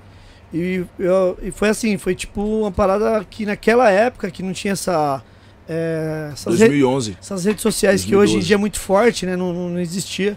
Você falou, meu, vou deixar uns discos aí contigo aí e tal, e vou avisar pra galera e tal. E, mano, foi incrível que naquela época lá muita gente ligava, né? Por, pelo Sim. telefone ainda. Os fundão do país, né? É, ia o pessoal, pessoal ligando de outros, de outros estados, perguntando, né, se tinha o. Que, que viu você postando em, em alguma das suas redes daquela época. E, mano, incrível, porque naquela época eu vi já que você tinha um público muito grande aqui no. É, verdade. na- sa- dentro do, que- do, do rap cristão, né? E, e sabe o que que é o mais louco? Eu tenho, eu tenho hoje 30 anos de, de rap. 30 Sim. anos cantado, vida toda. E eu não sou fruto do meu talento. Porque pela obra do meu talento eu cheguei quase respondendo a sua pergunta lá do bagulho do crime ou não. Eu flertei com a marginalidade a vida inteira. Mas quando eu quis trocar a marginalidade pela criminalidade, Jesus trouxe uma proposta de conversão. Eu me converto dentro do carro, trocando ideia com um cara que eu ia buscar a arma dele. Ele me convence a ir na igreja. Eu vou na igreja, escuto a palavra. Quando eu escutei aquela palavra, eu falei, mas esse aí não é o Jesus do meu pai lá da, lá da Macumba, não. E nem é o Jesus da minha mãe lá da igreja católica. Esse Jesus aí é muito louco. Porque eu, eu fumava oito baseados, seis baseados por dia. E eu falei, não, Zé, não vou na igreja não, tô loucão. Ele falava, não, abriu um versículo, vinde como estás, mano. Vinde como estás, e ele vai mudar Sim. sua vida. O, o... Sem tesourar seu raciocínio, que tá ótimo. É, Você acha que Deus já tinha, já, já tava te dando uns um, sinais antes disso, faz tempo, ou não? Eu, Você lembra de alguns assim? pelo Porque esse foi um. Tá, aqui, ó. Pelo que eu conheço da palavra, eu fui escolhido no ventre da minha mãe pra viver uma história. E só conheci o rap em 92 pra essa história se realizar agora em 2000 e tal. Entendeu? Porque assim, a vida toda eu flertei com a marginalidade, o gangsta rap quis fazer, mas nunca deu certo, nunca fluiu. Sempre estando na linha com os melhores caras, parceiro pra caramba, pagando o preço.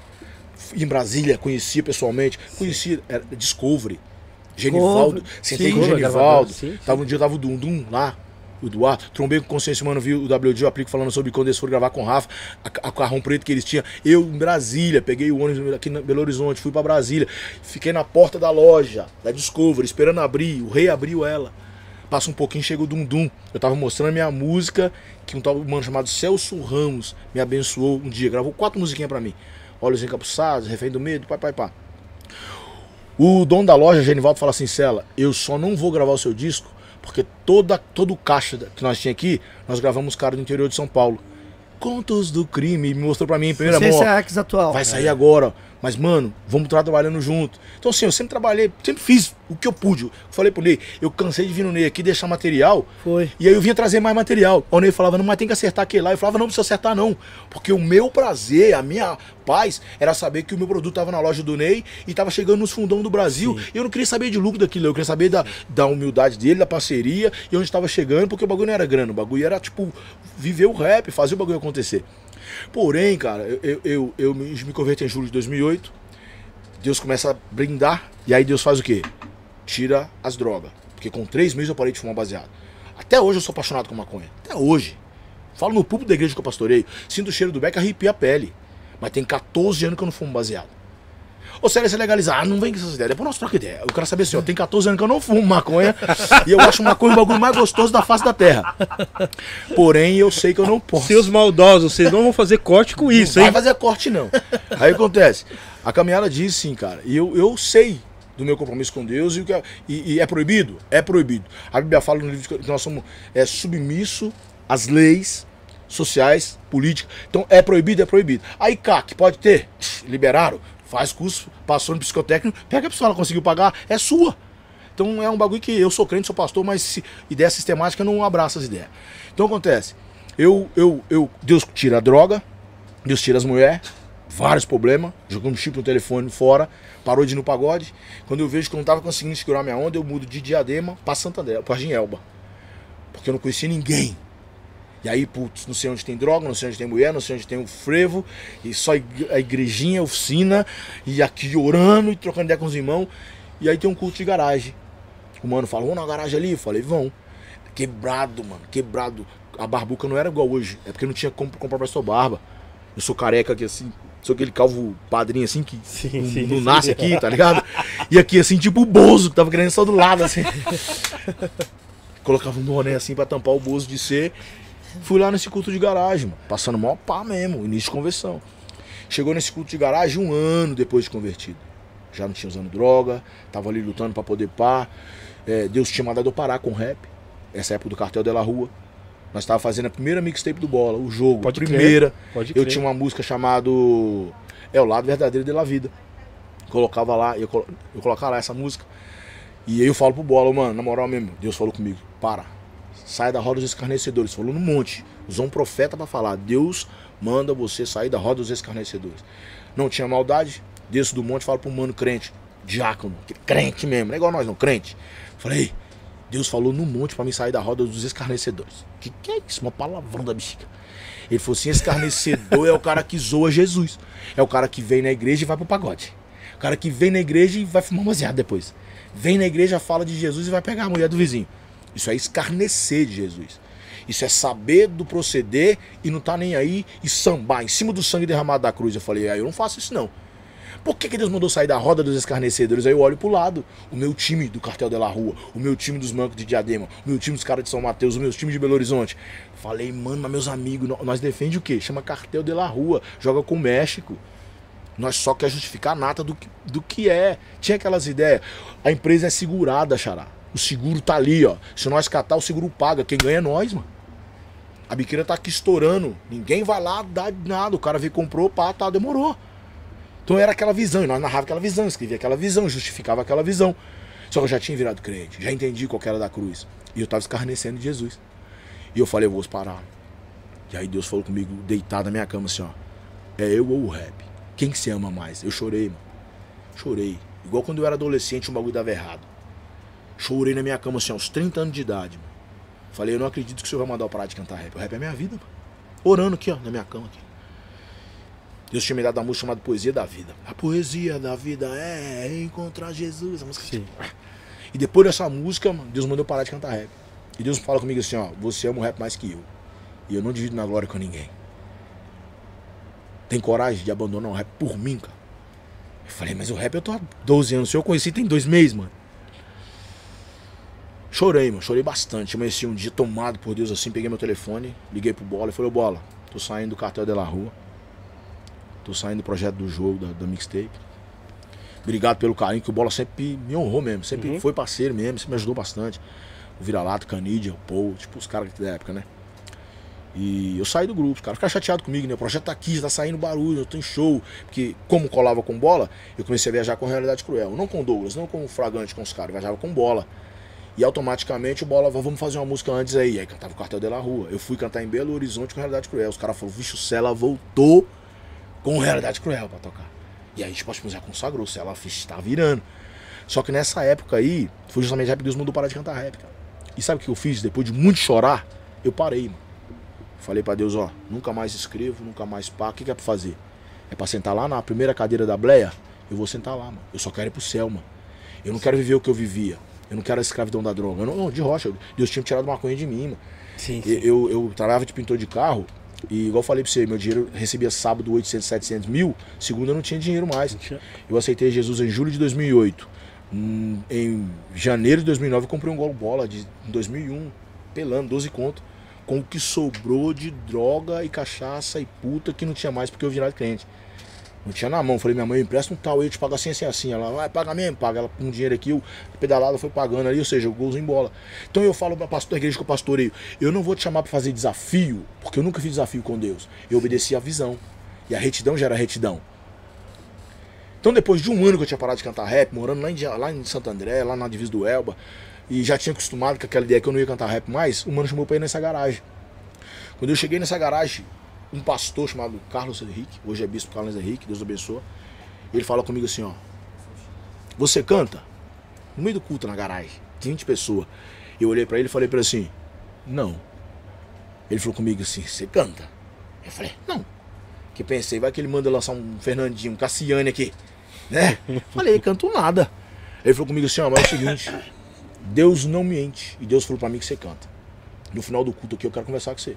Beleza, fiquei ali na minha ali, pensando, será que os manos falaram alguma fita? Pá, né, mano? Acabou o culto, mandou cada um orar por alguém, então. Eu maloqueirão, andando todo de ladismo, assim, como diz o irmão lá, né? De ladismo Andando, assim. andando de lado. andando de lado. Tá ligado? Aí ninguém veio me abraçar, não. Cada um abraçou um, tinha um mano comigo lá, catou logo uma irmãzinha pra abraçar, pra orar também. Eu fiquei no vácuo aqui da oração. Aí ele veio, mano. Ele era gordão na época. Hoje ele tá mais magrinho e eu peguei a unção dele. Ele veio, bó, bó, bó, bó, chegou em mim, bum, me abraçou, mano. Quando ele me abraçou, ele falou comigo assim: ó, eu sou homem de Deus e Deus não mente. Deus falou que você canta. Aí eu falei pra ele: ah, eu cantava. Mas ele mandou eu parar. O seu Deus mandou eu parar, então eu não canto mais. Como é que é isso? Cantava e parou por quê? Aí rapidão no pé da orelha que eu falei pra ele. Sou de Belo Horizonte, vim dessa caminhada, dessa caminhada. Chegou uma altura da minha vida que eu quis fazer isso pra tirar dinheiro daquilo, pra pôr naquilo. Só que eu conheci foi Jesus, Jesus me pegou seis meses depois e me falou, eu ou o rap? Aí eu falei, ah, mano, é o senhor, né? Aí ele falou assim comigo, mano, Deus se orgulhou tanto da sua atitude, tanto, que quando você entrou aqui, ele me mandou gravar o seu disco, cara. Por isso eu te perguntei, você canta? Porque Deus mandou te levar no estúdio de gravar um disco. Você falou que não canta. Eu pensei comigo aqui, ó, o milagre vai ser mais louco. Porque Deus vai fazer ele cantar pra gravar. Mas se você cantava rap abre mão do rap por causa de Jesus, eu falei assim, ele falou assim, então hoje, nesse culto de garagem, Deus te entrega o seu ministério, dobra a unção e você pode voltar a cantar rap. Me procure daqui um mês que eu vou gravar seu disco. Uau. E aí saiu a oração, aí saiu a oração do justo. Sim. Primeira música que eu gravo, Poesia da Vida. Pesada. Aí um amigo meu chamado Negrada de Diadema põe uma música chamada Solamento. Solamento, tem que te ver. Pesada também. Lançou uma transformação, lançou um outro ali. E tinha quatro. Quando finalizou as quatro, ele falou assim: acabou? Eu falei, acabou. Ele falou assim: é cinco que Deus falou. Eu falei, mas não tem cinco, Xará. Tem quatro. Ele falou: o problema é seu. Deus falou cinco até amanhã. Pra, amanhã. De novo aqui, ó, meio-dia, pra gravar a quinta. Fui embora boladão, pesadão. Falei, mano, não tem, vou ter que escrever hoje uma música. Quando eu chego em casa que eu vou. Todo mundo tem. Aquelas pastas dos anos 90, pesadona de matéria, de jornal, de revista. É, não é? Eu fui fuçar nas minhas gavetinhas assim, quando eu olho na pasta assim, na fé de Jó. Aí eu lembrei, mano, ó, 2006, cheguei na minha goma, tomando um vinho, fumando um beck, fui sozinho, sofrendo pra caramba. Minha irmã tinha casado, eu não consegui no casamento dela. Pra dos pés dos problemas. Chorando dentro da minha casa, loucão nas madrugadas, depois de muito, sozinho, sem ninguém, mano. Minha família toda em Belo Horizonte. Não tinha amigo em Diadema, não tinha nada. Aquele, sabe aquele sentimento de eu tô sozinho? E eu fui na Bíblia, fui dar uma lida nessa Bíblia dos crentes aqui. E aí, sabe aquele negócio de fala Deus? Não tem esses bagulho? Quando não tem mais assim, fecha assim e fala assim, ó, fala Deus. Quando você passa assim, deu lá no mano do Jó. Eu já logo dei a lida na vida do mano. Falei, mano, esse cara aqui é. Então eu tava fumado uns becos, tomado os vinhos, eu comecei. Sem escalada, a violência cresce o medo do império. Quando eu testemunho isso, os crentes ficam endemoniados, porque eles falam como é que Deus usa um cara bêbado pra fazer uma música e depois fica 120 milhões de acessos, alcançando um monte de gente. Eu falo igual o Brau fala, tá escrito nas estrelas, vai reclamar com Deus, mano. Quando você estiver no céu, Boa. você pergunta para Deus esses bagulho. Só que aí eu tinha um grupo nessa época chamado Confronto Direto, com os meninos lá, os diademos, passei até hoje. Em 90, quando eu morei na rua, esse povo me pegou. Não morar na rua, não. Eu morei na casa deles. Legal. E parceria de miliano mesmo. E aí nós tínhamos um grupo lá chamado Confronto Direto. Só que era mesmo mistério, é gangster, é rua. Eu apresento a música pros caras, a música não tem um palavrão. Não tem falando mal de polícia. Não tem droga, não tem mulher. Não, não tinha o que nós abordava ali. Aí os caras falaram, essa música aí tá mó gospel, essa música aí não vira não. pra nós não vira não. Pode guardar que nós não vai gravar não. Eu dobrei, guardei, mas nunca mais lembrei. 2007, 2008, 2009, eu no estúdio falta uma música, Deus me faz lembrar da música de Joca. Eu vou lá e falo, nossa, a música é muito doida, só que ela tinha um refrão. Ela era só um rap circular. E no refrão falava, temos que ter a fé, mas é a fé de Jó. Temos que ter a fé. Era só isso o refrão da música. Eu ainda falei, vamos gravar essa música aqui. Tinha essa base, faz um loop ali, pega a introdução, repete ela um montão de vezes no meio da música. Eu falei, eu vou falar um bagulho aí. Pra você ter ideia de como é a resposta de, de- do preparo de Deus para a história. A primeira mensagem do meu ministério é a música, que tá, está gravada na fé de Jó. Primeira mensagem, a primeira vez que eu ministrei na minha vida foi no estúdio. Havia o homem na terra de Uz, o seu nome era Jó, que é a música que o sucesso dessa música é a ministração, não é o rap. Deus quebra o rim da rapaziada quando a ministração acontece. Então, cara, gravou aquela música, a música vazou. Três meses depois recebi um convite para ir para Brasília de avião. A música tinha um milhão e meio de visualização. Isso foi em 2009, 2010. Estourou. Então, assim, cara, hoje nós vive do fruto do nosso relacionamento com Deus que começou no ventre da minha mãe. Não tem mérito. O Celo não é bom de rap. Tive o tal do Covid, fiquei três meses internado. Acompanhamos. A minha voz mudou. Hoje a minha voz era tipo como ter um drive. Ela ficou rouca, ficou rajando. Os quatro trampos que eu gravei. sequela isso aí? Eu fui entubado, Eu sei, eu traqueado. acompanhei tudo. E aí, imagina, eu já canto há 30 anos. Sim. Pastoreando, sendo crente, eu prego no mínimo duas vezes por semana há 10 anos. Então a voz já estava cansada, a corda vocal já pá. Vem os caras e enfiam um tubo na minha garganta, arrebentando minhas cordas vocal e furam meu pescoço. Isso, eu fiquei, traque... eu fiquei pá, um mês tal, só traqueado. Perdi o movimento da perna, desaprendi a falar. Quando eu volto a falar, quando a minha corda vocal tinha sido machucada demais.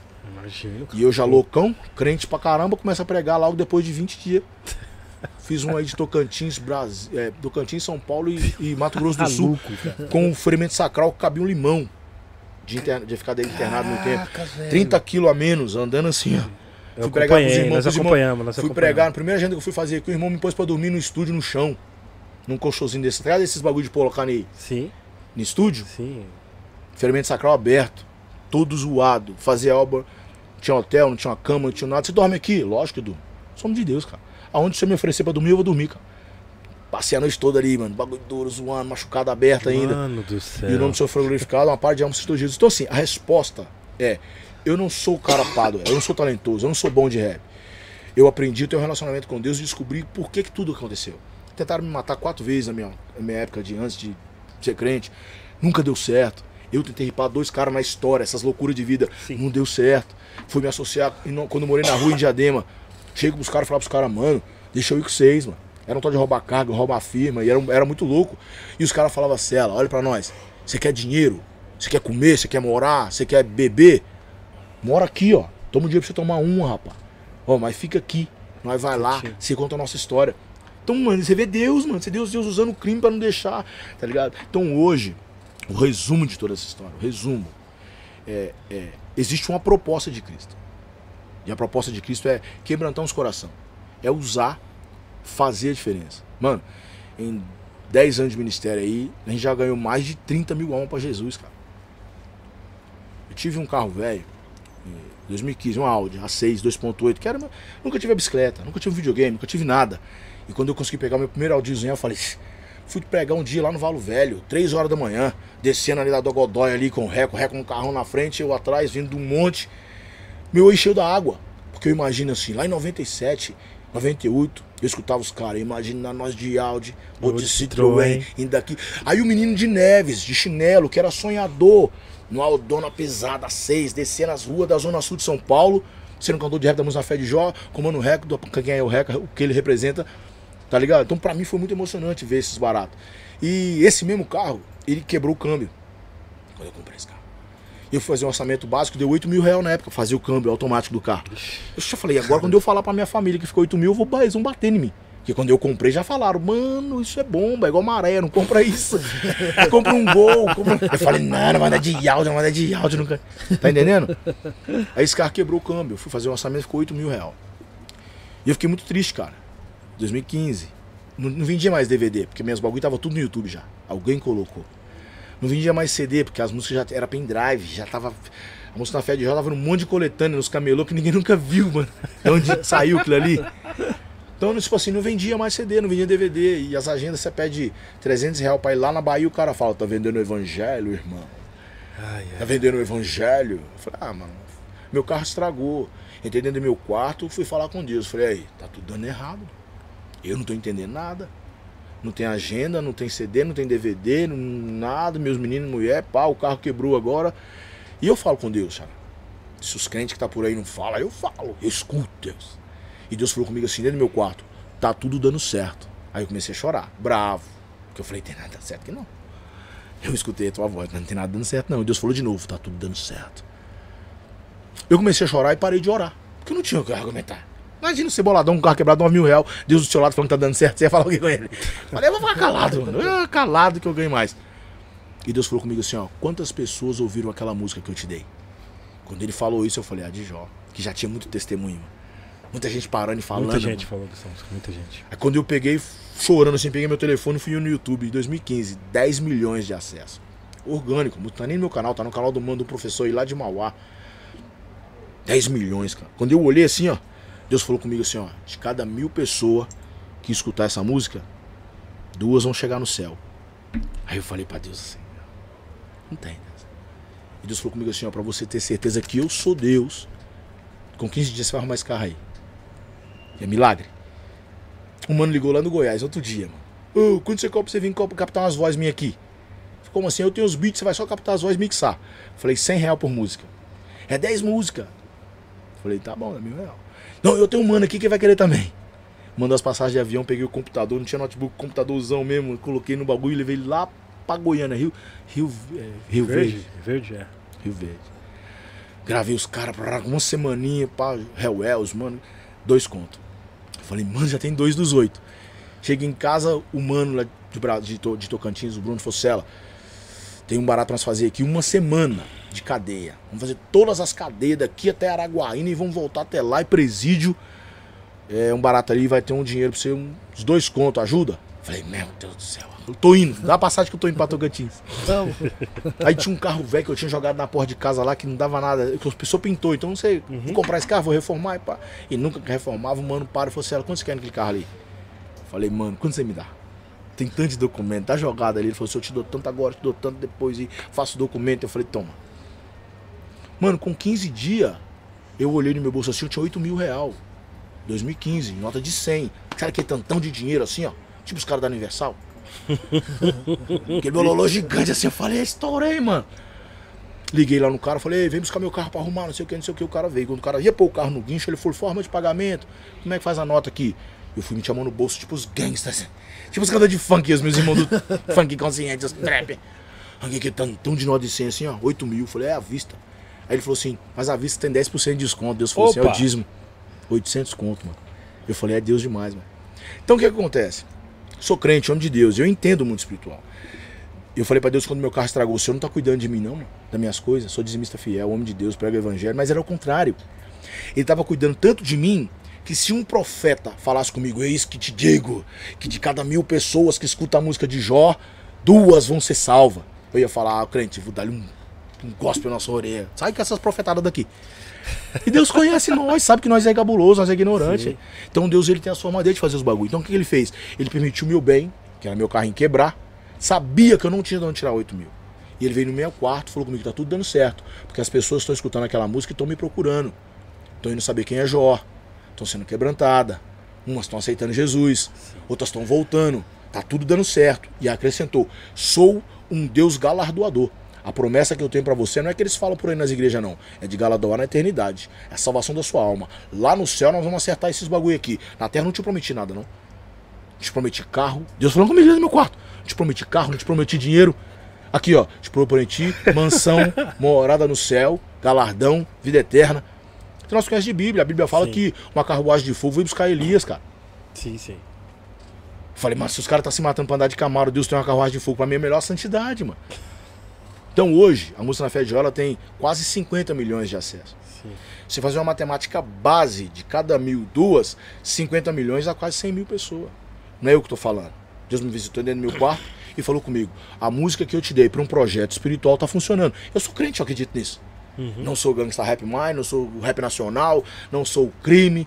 Eu sou pastor de uma igrejinha lá no Sevilha Bem Ribeirão das Neves, homem de Deus que vive aí nas cadeias quebrada, fazendo a obra, fazendo meu rapinho aqui de Jesus do jeito que pode, mas com a palavra rema, com o Espírito Santo sobre ele, Sim. levando vida e vida com abundância. Então, um dia um mano falou comigo, Cela, você tá ligado que você é um cara bom, que se você fosse mais malandro, você era um, podia ser um Jay-Z da vida. Depende do que você fala.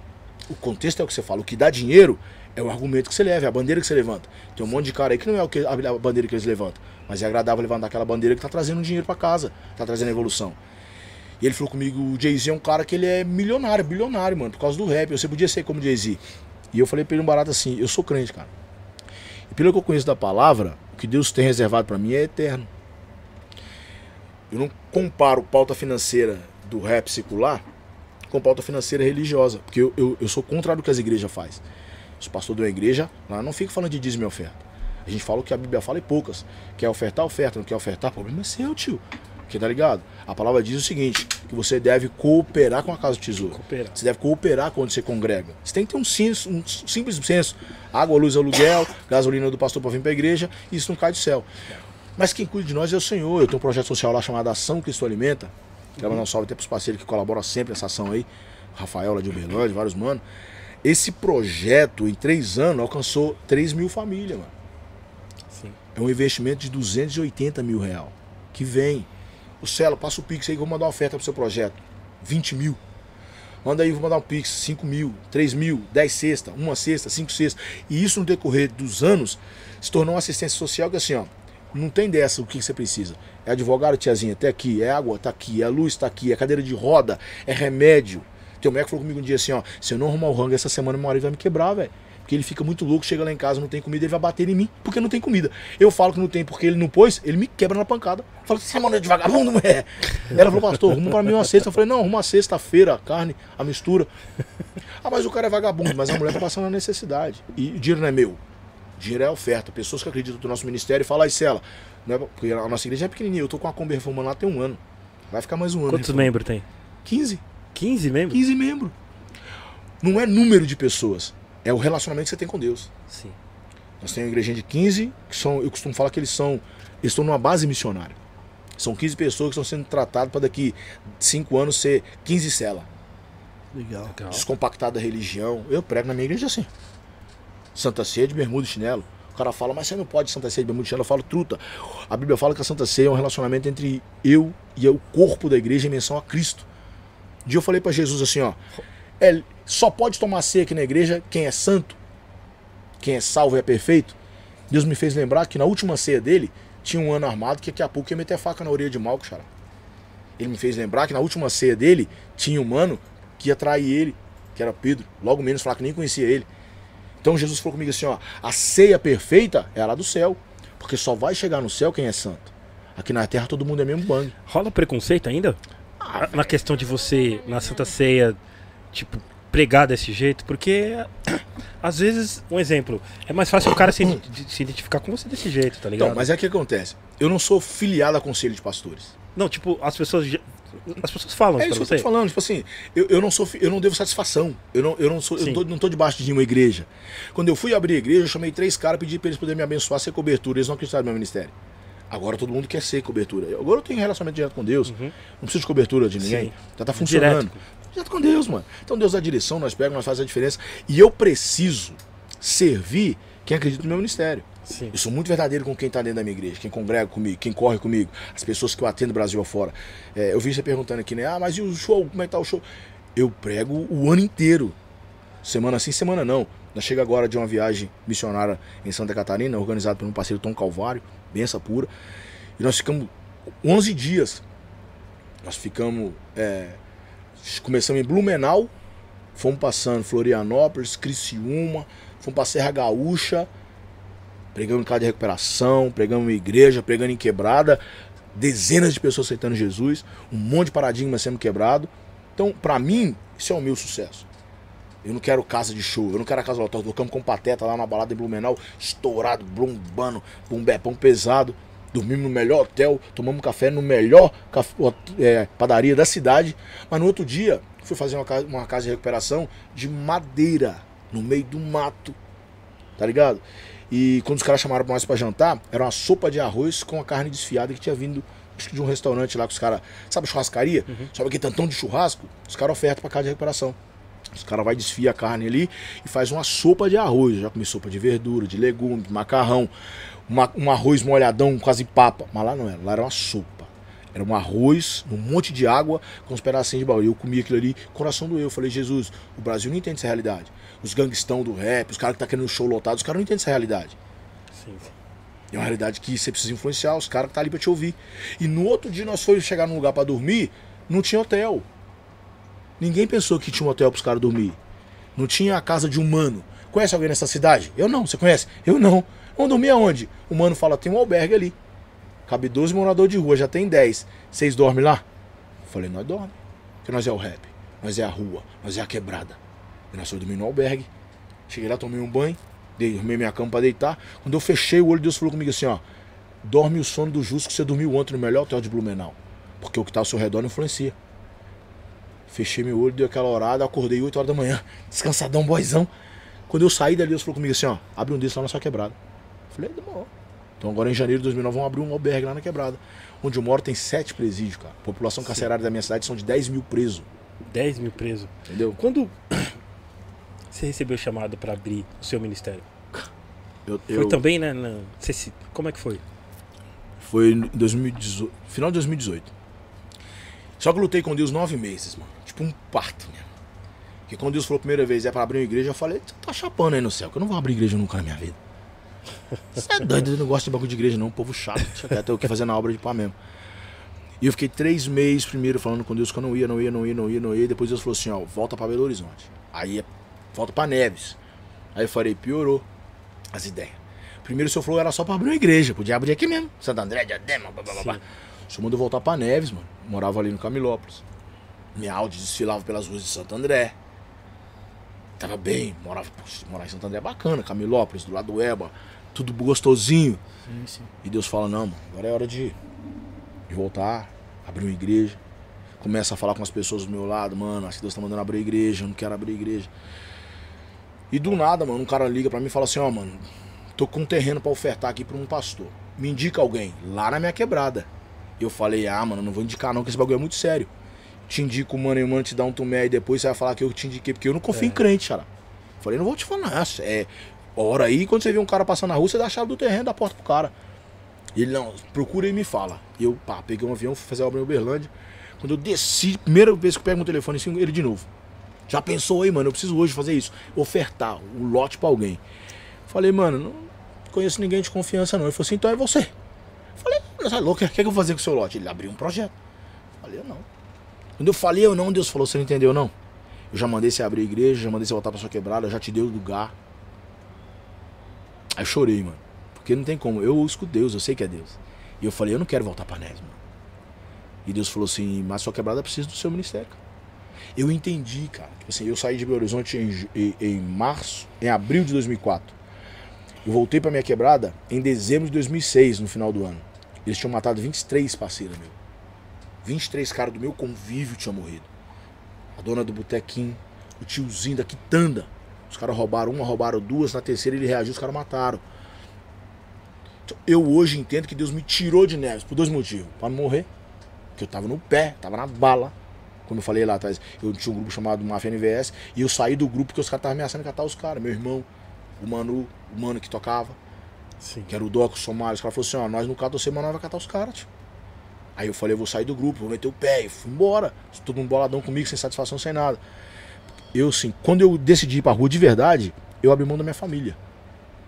Cansava de estar aqui no ABC, estar ali na, em outra caminhada ali, e parceiro nosso morrer na rua. E no outro dia nós vamos no velório, a tiazinha tá em cima do caixão chorando, mas decepcionada. Porque o filho dela era o amor da vida dela e mataram meu filho, que era o filho dentro de casa, ajudava a mãe a colocar as coisas, arrumava o barraco pra mãe, era o pai da mãe, mas na rua ele era o satanás, mano. Ele matava mesmo, trocava com os polícia e era ruim. E eu falei pra minha mãe assim, ó, por telefone na mão. Quando eu fui quando eu me converti. Falei pra minha mãe assim, ó, se eu for preso, a senhora não vai me visitar. mano. E se eu morrer, não faz translado para levar meu corpo pra Nézio, não. Pode enterrar eu como indigente. mano. Porque a senhora educou o Maurício, a senhora educou a Poliana, e eles estão é, estudando e estão honrando a senhora. Eu sou vagabundo, cara. Eu vou dar um passo da minha vida agora que provavelmente, mano, ou vai dar certo e eu vou estourar, ou eu vou morrer, já. Falei minha coroa isso aí, tipo, numa sexta-feira à noite. É, uma sexta-feira durante o dia. Sábado, sete, seis e meia da manhã, meu telefone toca. Minha mãe fala: me busca no terminal de São Bernardo do Campo. Tô aqui na rodoviária. Falei, o que a senhora tá fazendo aí? Ela falou assim: eu vim ouvir, olhando na sua cara essas ideias que você falou comigo ontem. E ela veio. Passou o dia lá em casa e eu falei de novo todas as histórias pra ela. Eu não quero a senhora inocente orando por mim. Porque eu não presto pra nada, não, tio. Eu não quero a senhora achando que eu sou um cara da hora, porque eu não sou um cara da hora. E ela voltou pra Neves, despedindo de mim, com o sentimento de que nunca mais vai me ver, mano. Porém, eu me converto três meses depois. Sim. Ganhei minha mãe pra Jesus. Eu ganhei minha mãe pra Jesus. Fui pregar num lugar e ela. "Ai, eu quero esse Jesus que mudou a vida do meu filho. Tipo assim, é muito louco a trajetória. E não é rap. Que eu falo todo dia pros caras, não é rap, não é igreja. Tá ligado? É um relacionamento com Deus que dá certo, que flui. Porque nós é povo, nós é zica, nós andamos de nave, nós vamos comprar um quadriciclo, monstrão pra dar rolar na quebrada. Os caras falaram, por que? Pra comprar um quadriciclo de 60 mil reais, eu falei, pra glória de Jesus. Porque os ladrões andam de Hornet, andam de 1.200, e eu vou andar de quadriciclo. Porque fechada a tatuagem, 500 gramas de prato, os caras falam que é ladrão, não é pastor, tio, é o cara do rap. Porque o cara do rap também dá certo. Pastor também dá certo. E ó, não é desminha oferta não, mano. Ali é dinheiro de rap mesmo. Então eu quero viver isso, eu quero falar, mano, não precisa ser igual Universal, Mundial, Graça, porque quando veio a Covid quebrou esses caras tudo. O cara que era curado não foi curado. Ei, pastor, faz o milagre do Covid, pastor. Tô morrendo também. Tá entendendo? Não tem esquema. De real, tio. Eu tenho um parceiro que ele não ganha a mãe dele e o pai dele pra Jesus, porque a mãe dele e o pai dele cresceu, educou, alimentou eles, levantando de cadeira de roda e largando muleta pras igrejas, tio. Então a Via fala assim, ó, não vem com essas ideias não, que eu criei vocês faz- trabalhando pras igrejas. É um bagulho que é fora da lógica, cara. Estão usando o nome de Jesus, mano. Pra um bagulho que não é pá. Agora quando você pega um cara, igual eu ba- batizei um cara lá em Tocantins, lá em Dourados, eu acho. Batizei não. É, batizei, é, batizei nas águas sim. Um cara que era do crime, que tinha pé, que tinha rolê, que ouviu a palavra, que colou em nós. Teve uma história de um cara que no sul de Minas, eu fui pregar na cadeia. Quando eu pregava na cadeia, um cara gritou assim, ó, cala a boca que aqui é malandro, dentro da cela. Eu sentia vontade, porque ninguém nunca mandou calar a boca. Eu pregando aqui, ó, no pátio da igreja, os caras tudo com a cara na grade. Aí a cadeia falou, mostra a cara, ladrão. Se é malandro, vem. A cadeia pediu o cara, a cadeia comprou o oito, pastor. Você tá gritando aí no fundo da cela, mete a cara aqui. E assim, eu não sou um cara de profetada, de realidade, fica é isso que te digo, pá. Mas Deus falou comigo assim, ó, malandro é o cara que tá agora na casa dele. Dormindo com a mulher dele, andando no carro dele, recebendo um abraço de dos pais. E eu fui lancei, peguei o microfone e falar pra você quem é malandro aqui, xará. Fulano de tal, né? Tem um cara lá agora. É o cara que dorme com a sua mulher. É o cara que anda no carro que o crime te deu. Seus filhos no dia dos pais, abraço. Ele é malandro, seu trouxa. Tá no meio de 20 homens aí, num sol desse, um calor, atrapalhando o pastor que veio pregar o evangelho pra você, rapaz. A cadeia falou, vai malandro, mostra a cara agora. E foi muito louco, cara. Que a cadeia abraçou a ideia do pastor. E nesse dia, um cara que pilotava o tráfico lá aceitou Jesus. Ele foi tocado, ele falou, mano, é muito louco isso. que falam comigo, mano, hora os caras vão te quebrar dentro da cadeia? Eu falei, mano, mas fazer o quê? Eu não tô falando na mentira, não. Tô pegando o evangelho. Tô chamando eles pra parar de ser ladrão, não. Tô falando, você vai pro inferno se você continuar nessas ideias. Ou vamos pro céu com nós, cara. Vamos chegar lá no céu, lá do rolê, no céu, cabuloso, os barbonas. O que é isso aí? É o povo do céu lá que veio pro céu. Esse cara aceitou Jesus, mano. Três meses depois, o pastorzinho que ajudava nós lá, pastor Hugo, Deus abençoe, o Machado, foi lá e batizou o cara. Dentro da cadeia. Sim. Depois de um tempo, esse cara foi sair pra rua, crente, mano. Ele pegou a cela dele e falou assim: a partir de hoje a cela 6 é a, é a igreja. Quem não for crente aqui pode ir para as outras celas. E quem for crente das outras celas vem morar aqui com nós, na cela 6. E ele começou a pilotar um culto da cela 6. Sem ser nada, só aceitou Jesus. Esse cara sai da igreja alguns meses depois, uma cadeia de 3, 4, 5, 6 anos, sei lá. Ele, pum, alguns meses, Deus libertou da cadeia. Quando ele sai da cadeia, ele liga nesse pastor e fala com esse pastor assim: Pastor, eu quero começar minha vida aí fora, mas eu só sei vender droga. Desde menino, o que eu faço da minha vida é vender droga. Eu sou vendedor de droga. Eu não sei fazer outra coisa. Sei pintar, mecânico, eletricista. Aí o pastor falou: Então vai vender. E nesse dia que eu tinha pregado lá, Deus me deu uma mensagem dos quatro anos. Aí eu falo assim: de quanto em quanto tempo é uma, é uma, é uma Copa do Mundo? De quatro em quatro anos. Por quê? Para dar tempo de organizar o time. já. Quanto em quanto tempo um presidente, um governador tem para poder administrar os bagulho dele? Quatro anos. Porque é o mínimo pra você pá. Olha a sua vida quatro anos atrás. Olha oito. Olha doze, Ney. Você vai falar assim, mano, de cada quatro anos minha vida mudou pra caramba. Eu lembro quando eu tava dois mil chinelo de dedo fumando maconha na porta da minha casa. 2004 tava morando em Diadema já, pintando os carros. 2008 tava aceitando Jesus. 2012 já tinha a oração do justo, tava viajando de avião, músicas. Então assim, mano. E eu falo com o cara, então eu falo pro cara assim, ó, chega na casa hoje, quando sair da cadeia, fala pra mãe assim, ó, me ensina a fazer coxinha. Me empresta a mesa da senhora, a garagem. Eu vou começar a vender coxinha na, na garagem aqui de casa. Eu vou em todos os barracos da favela, vou pedir perdão pros caras que eu humilhei, pras mulheres que eu humilhei, pros caras que eu viciei e falar assim, ó, eu tô vendendo coxinha. Eu não quero vender droga mais não. Me ajuda? Se cada casa aí comprar uma coxinha por dia, eu vendo 10 coxinhas, já vai ajudar no leite mesmo, moleque. E é real. Com 4 anos você é dono de uma lanchonete, lá. Começa a Sim, lavar os sim. carros dos seus vizinhos, lavar, cuidar, passar pretinho. Com 4 anos você tem um lava-carro, cara. É tudo questão de ir pá, focar e trabalhar. E o cara abraçou essas ideias, mano. E ele foi com o pastor, falou, pastor, assim, ó. Eu, se o senhor confiar em mim, 5 galão de água, com 10 dias eu dou ao senhor os 5 galões de água. Aí o pastor falou assim, não, eu vou te ofertar 10 galões de água. Pra você começar a sua vida. Esse cara hoje é dono de uma das maiores distribuidoras de água e de gás do sul de Minas, cara. Seis anos depois. Louco. A história dele começou o quê? Dentro da cadeia ouvindo um doidão falar de Jesus lá. E de oportunidades. Ele aceitou Jesus, hoje ele é missionário, prega, dono de uma distribuidora de gás, casou com a mina Monave, é um cara que tem referência. Os caras que ele arrastava pro crime, hoje tudo veio mudando de vida. conceito. Então, assim, funciona. E não é um fã, não é um público, não é um bagulho do, do rei, roll, do show. Quantos caras vai pra balada do show e curte pra caramba? Quantas vezes nós já fez isso? E no final da noite tá rasgado, sem grana, drogado, mano, depressivo. Em 97 eu meti o revólver pra tentar, tentar tirar a vida, porque era amargurado. Não tinha felicidade, achava que minha mãe não me amava. Achava que, pô, minha música não vai dar certo. Eu sou a chacota, porque chegou uma época que eu virei a chacota da família. Sim. Já era barbudo, já era velho, pai de um monte de menino, mas e aí, mano? E o rap? Não vai virar? Quando é que você vai? E aí, como é que vai? E pra glória de Jesus, hoje a história é outra. Eu vou buscar meus meninos na escola, os moleques começam a arrancar quetão de telefone e colocar na fé de jogo, pois é na vida, o preço. que ali, ó, ó, o Cela ali, ó, o Cela ali. Então é outra história. Que louco. É, Cela, você, antes do superchat, né? Chegou o Tá, superchat. chegou o Já vamos ler, tá, gente?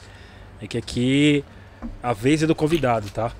E é só aula, gente. Então a gente. Tudo que o Cela tá falando, a gente tá imaginando. Tu- tudo vem um filme na mente, tá ligado? Você é louco, muita aula, mano. Muita aula. Cela, você ouvia. Assim, você via rap gospel? Quando era necessário. Eu trabalhei Assim, no- antes de você começar a fazer Então. rap gospel. Não, na verdade eu, eu sempre ouvi a nata do que é pesado. Quem Lá é? fora, aqui. Sim. Mas aqui quem, quem você ouvia hoje? Cara, que a vida é mesmo os caras de sempre. Igual Eu falei, Sistema Negro, Consciência Humana, Realidade Cruel, Facção, os caras de Brasília em peso, os caras da minha região mesmo, os caras que é igual eu falei, no, tem no começo. E eu trabalhei numa loja igual essa, chamado Visual Periférico, do Lili, Aonde? Belo Horizonte, a Galeria Praça 7. Certo. Mesma história dos manos do Uhum. rap. Vai, já chega, pá, cola, começa a trabalhar e pá. E, e é louco que tem a ver com a pergunta que você falou lá. Você acha que Deus, quando Deus começou a tratar? Essa época eu já fumava os beck, tomava um vinho. E Galeria Praça 7, Belo Horizonte, tá numa área boemia. Tem muita droga, prostituição, esses bagulho, nem volta. E uma mina chegou uma vez na loja pra fazer um programa com um parceiro. Já subiram lá pra cima e ele foi arrebentar a mina. Normal, sabadão, várias. Quando ela subiu pro cara arrebentar ela, uma amiga dela ficou encostada ali fora, como se fosse naquela na frente aqui. Mesma fita lá em Belo Horizonte. Galera, você acha, uns, uns ferros, a menina encostar. E na época tinha saído os bagulho de CD, tava pipocando, então tinha os Discman nas, nas, na loja. Você vinha aqui, você tinha a opção de pegar o seu Discman, ouvir o que você queria. E eu falei pra mina assim, ei, fica aí fora não, sua amiga vai demorar. Toda vez que ela vem aqui, demora. Pode ficar à vontade aí, ó. Tem um montão de CD aí, tem um Discman ali, um fone, pode ouvir. E ela falou assim, eu não vou entrar, você não tem a bola preta do zóio. Eu falei, você tá doidona. Ela, não, você tem fogo. No lugar da bola preta, você vai pega fogo. Falei, ah, então tá bom, fica aí. Fica aí que eu vou cuidar da minha vida aqui.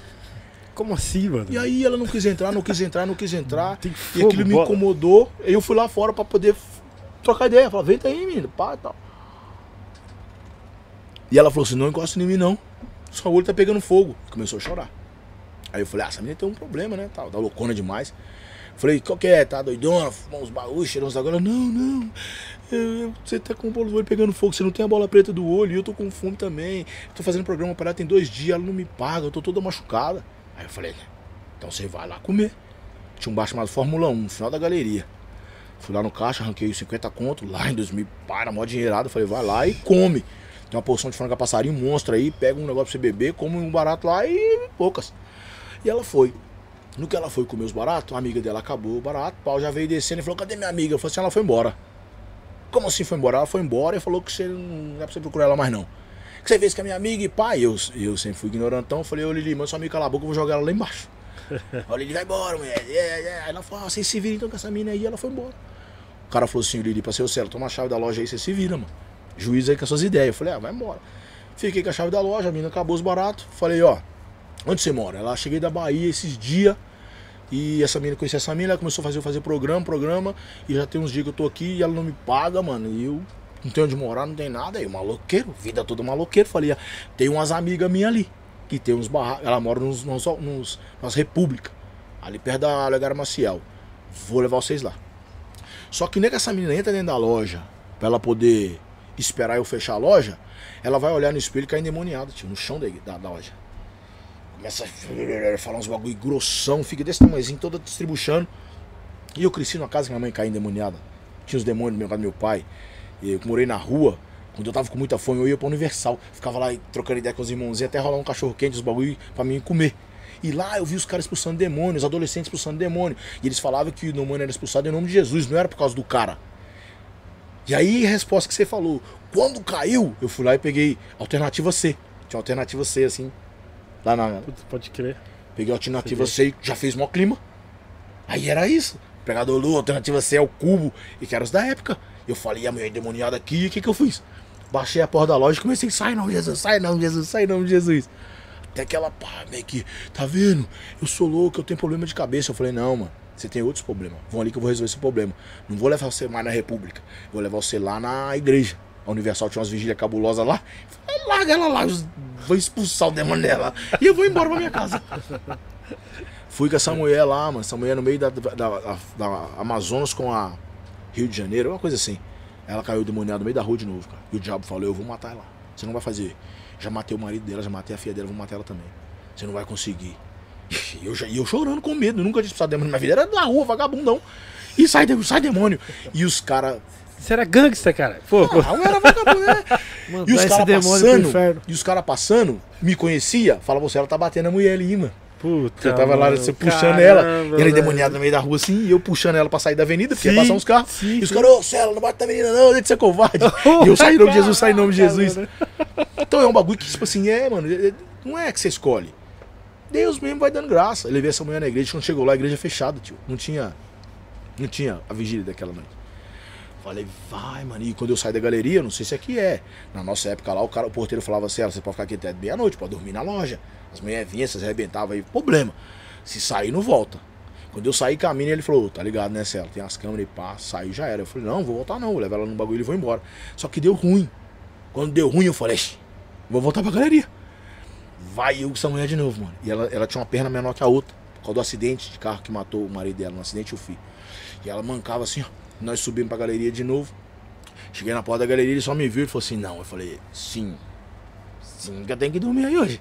Ele não vai dar problema pra mim. Aí eu fiquei meia hora com cara de ideia lá, até que ele abriu a porta, entrei pra loja.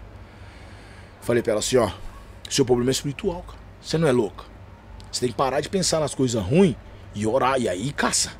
Caçar o piste continua assim você de novo. E ao cubo. Tá ligado? Porque você tinha os seus caras aqui. Eles é crente? Esse que traz um mistério pra essa loja aqui agora. Falei pra ela assim, ó, vai dormir. É igual aqui, ó. Subiu, uma mesa de escritório. Ela subiu e falou assim, ó, dorme lá em cima, carpetinho, pá. Assim que amanhecer, já eram umas 4 horas.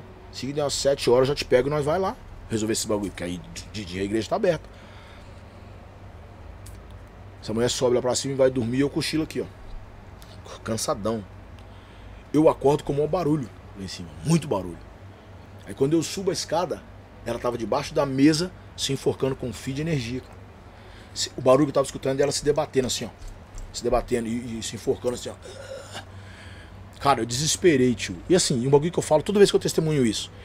Se ela tivesse morrido, eu puxava a cadeia dela até hoje, cara. Não, imagino. Então o diabo mata. Tem várias situações que você fala assim, ah, não foi, não foi, o cara, pá, pá, pá, pá. Nardone jogou a menina, não joguei a menina. Tem uns bagulho que o diabo faz. Se o diabo tiver. O diabo não tem autoridade, trabalha com legalidade. Você deu legalidade, ele te destrói, mano. Então, tio, quando eu vi essa menina roxa, debaixo da mesa se enforcando, eu desesperei. Puxei o fio dela, do pescoço dela, orei pro ela. Orei mesmo, chorando e falando de Jesus, pai, trocando ideia, acordando ela. E ela voltou assim e falou: Tá vendo, mano? Eu sou louca, cara. Eu perco o sentido. Eu falei: Mano, é loucura, cara. Isso é demônio dos mais cabuloso. Nós vamos na igreja lá, é aquela igreja lá e expulsa o demônio. Falei: A igreja que eu vou levar você é do demônio. Ele Tira mesmo o demônio do povo lá. E aí, mano, eu acabei que eu cochilei. Cochilei assim também, já dava cinco cacetadas. E eu acordo com ela fazendo assim, ó. Ô, quando eu olho assim, ela tava pelada, tio. Pelada de tudo, assim. Linda, linda, negra maravilhosa. E ela falou comigo assim, ó, faz o que você quiser. Eu já vivo disso. E ninguém cuida de mim como você cuidou. Aí eu falei, ah, esse é o Satanás. Eu falei, menina, veste a roupa e já saí descendo. Falei, sai fora que essa armadilha é o capeta. E eu pegava a mulher, ela tava nem não, mas nessa aí, mano, deu um negócio no coração assim, ó. Não é, mano. Não é possível. Essa é o Satanás. Não, se é eu a pomba, é a pomba gira ao quadrado isso aí. E aí saí com essa mulher mesmo, levei ela, fui lá na igreja, cheguei lá, tava aberta a igreja, graças a Deus. Fui lá na frente, ela sentou aqui, eu fui lá no mano daqueles de branco lá. Falei, ó, mano, aconteceu isso, isso, isso, isso. E o irmão de que igreja? Eu falei, "Ah, que igreja, irmão, o quê? Tá na sua responsabilidade, eu vou embora. Eu saí por lá, deixei ela aqui. Fui embora. Uns 15 dias depois, eu subindo pra ir trabalhar, eu vi ela descendo com as irmãs da igreja. Outra roupa, indo pro culto, cara. Aí eu falei, puxa, a igreja, a igreja deu um lugar pra ela morar e, e tá cuidando dela. Então sim, tem uns bagulho. Não é que você escolhe ser crente. E, os caras do rap gospel eu respeito, a vida toda eu respeito. Eu gostava dos crimes, gangstão, gringo, fa. Mas no momento que você falava, mano, eu preciso de uma música pra trazer um. Aí você escutava um pitch, um lu, uma cuba alternativa C. Puta, que legal, mano. Você é louco. Caraca. Muito bom, cê muito é bom, louco. muito bom, muito bom. Gente, aproveita e dá- deixa o like aí, Isso. entendeu? E. Ney, tem perguntas aí, né? Tenho, agradecer aqui ao pessoal aqui que tá interagindo, o pessoal que tá mandando o superchat. É, o Angel, direta- Andy já mandou diretamente. da diretamente da Filadélfia, mandou um salve pra você aí. Vambora, Deus abençoe. Diretamente da Filadélfia. Angel, vamos junto. levar o Cela Fs Pra aí. Filadélfia. Vamos pra Filadélfia fazer um. Filadélfia lá. É, lembrando também que quem mandar o maior superchat é o Pix, né, Eric? Vai estar concorrendo à entrada lá no Encontro das Tribos, dia 6 e 7 de maio. Que vai ter. Junho? Maio. É maio? É maio. 6 e 7 de maio vai ter nada mais nada menos que Ice Cube. Você gosta do Ice Cube, ô Muito demais. Marcela? Top demais. Pesado, hein? Original Gangsta? Demais. Esse E eu é- sou de ir num show desse aí, sentar lá e ficar vendo lá de Não, tem quebradinho. que ir, pô. Ainda mais você Cheio que. de Deus na minha alma, no que, meu coração o- aí. que, né, ouviu muito a NWA né, no início também, né? ou- Ouve ainda, Muito tudo. entendeu? Cara, quando eu escutei o Bug Nipe, cara, eu falei, mano, é isso. Se você não tiver um discernimento com 30 anos de carreira, de saber escutar uma música bem feita, que fala da mina, que fala da praia, do beck bem fumado. Cara, eu sou malandro, tio. Independente de eu sou crente, eu tenho que ter discernimento de saber ouvir uma música, o que serve pra mim e o que não serve pra Sim, mim. sim, o que eu não posso é endemoniar. Essa música, irmãos, nós não escutamos que é do diabo. Que é do diabo, cara. Tem que saber ouvir, tem que saber relacionar com a música. Sim. Tá ligado? Ah, vamos no Sim, sim. lá. Bora! Então é isso, pessoal. Quem tá levando, inclusive, eu vou ler a primeira aqui, o, do, é o, o Edson, é, a Bíblia na Quebrada. Só que tem um anterior. O o Edson tá levando, tá? É 22, 22, pra, 22 pratas ele mandou aqui. Eu vou ler a dele, depois eu leio a, a anterior, é, tá? Ô, Ney, quem, quem fizer o Pix maior vai levando, né? Vai isso, é. Vai, Quem ok. o maior, depois a gente vê, leva, fica com o nome na lista. Então a Bíblia na Quebrada mandou um, o superchat aqui, agradecer. Mandou uma pergunta também, Cela. É, Cela, é, paz, que Deus continue abençoando grandemente sua caminhada. Que palavra você dá para os, os irmãozinhos que dão é, mau testemunho, é, escandalizando o evangelho? Como separar o, o joio do trigo? Cara, é muito difícil responder isso, porque o que, que é mau testemunho, o que, que é joio e o que, que é trigo? Mataram Jesus como um cara que não representava o reino. Depende da interpretação do que, é joio e trigo. Eu sou muito falo porque antes de apontar, antes de falar, ah, fiquei sabendo o que disse que me disse, você precisa navegar na razão, na lógica. Porque mataram Jesus por isso. Por que, que mataram Jesus? Porque ele não cabe dentro da pauta do que eu acredito como religião. Então, quando eu julgo alguém, eu tenho que ser muito homem para julgar. A palavra diz que quem julga é o justo juiz chamado Jesus. A palavra diz que eu preciso tirar um, um, uma trava que está no meu olho antes de querer tirar o cisto do olho do irmão. Então, eu, particularmente como cela, não tenho esse critério de fazer juízo. Eu falo assim, ó, cada um segura sua bola de meia, cada um segura o que você fala, cada um, eu seguro os meus B.O. Minhas histórias, meus problemas, minhas contas, pessoal, eu seguro os meus.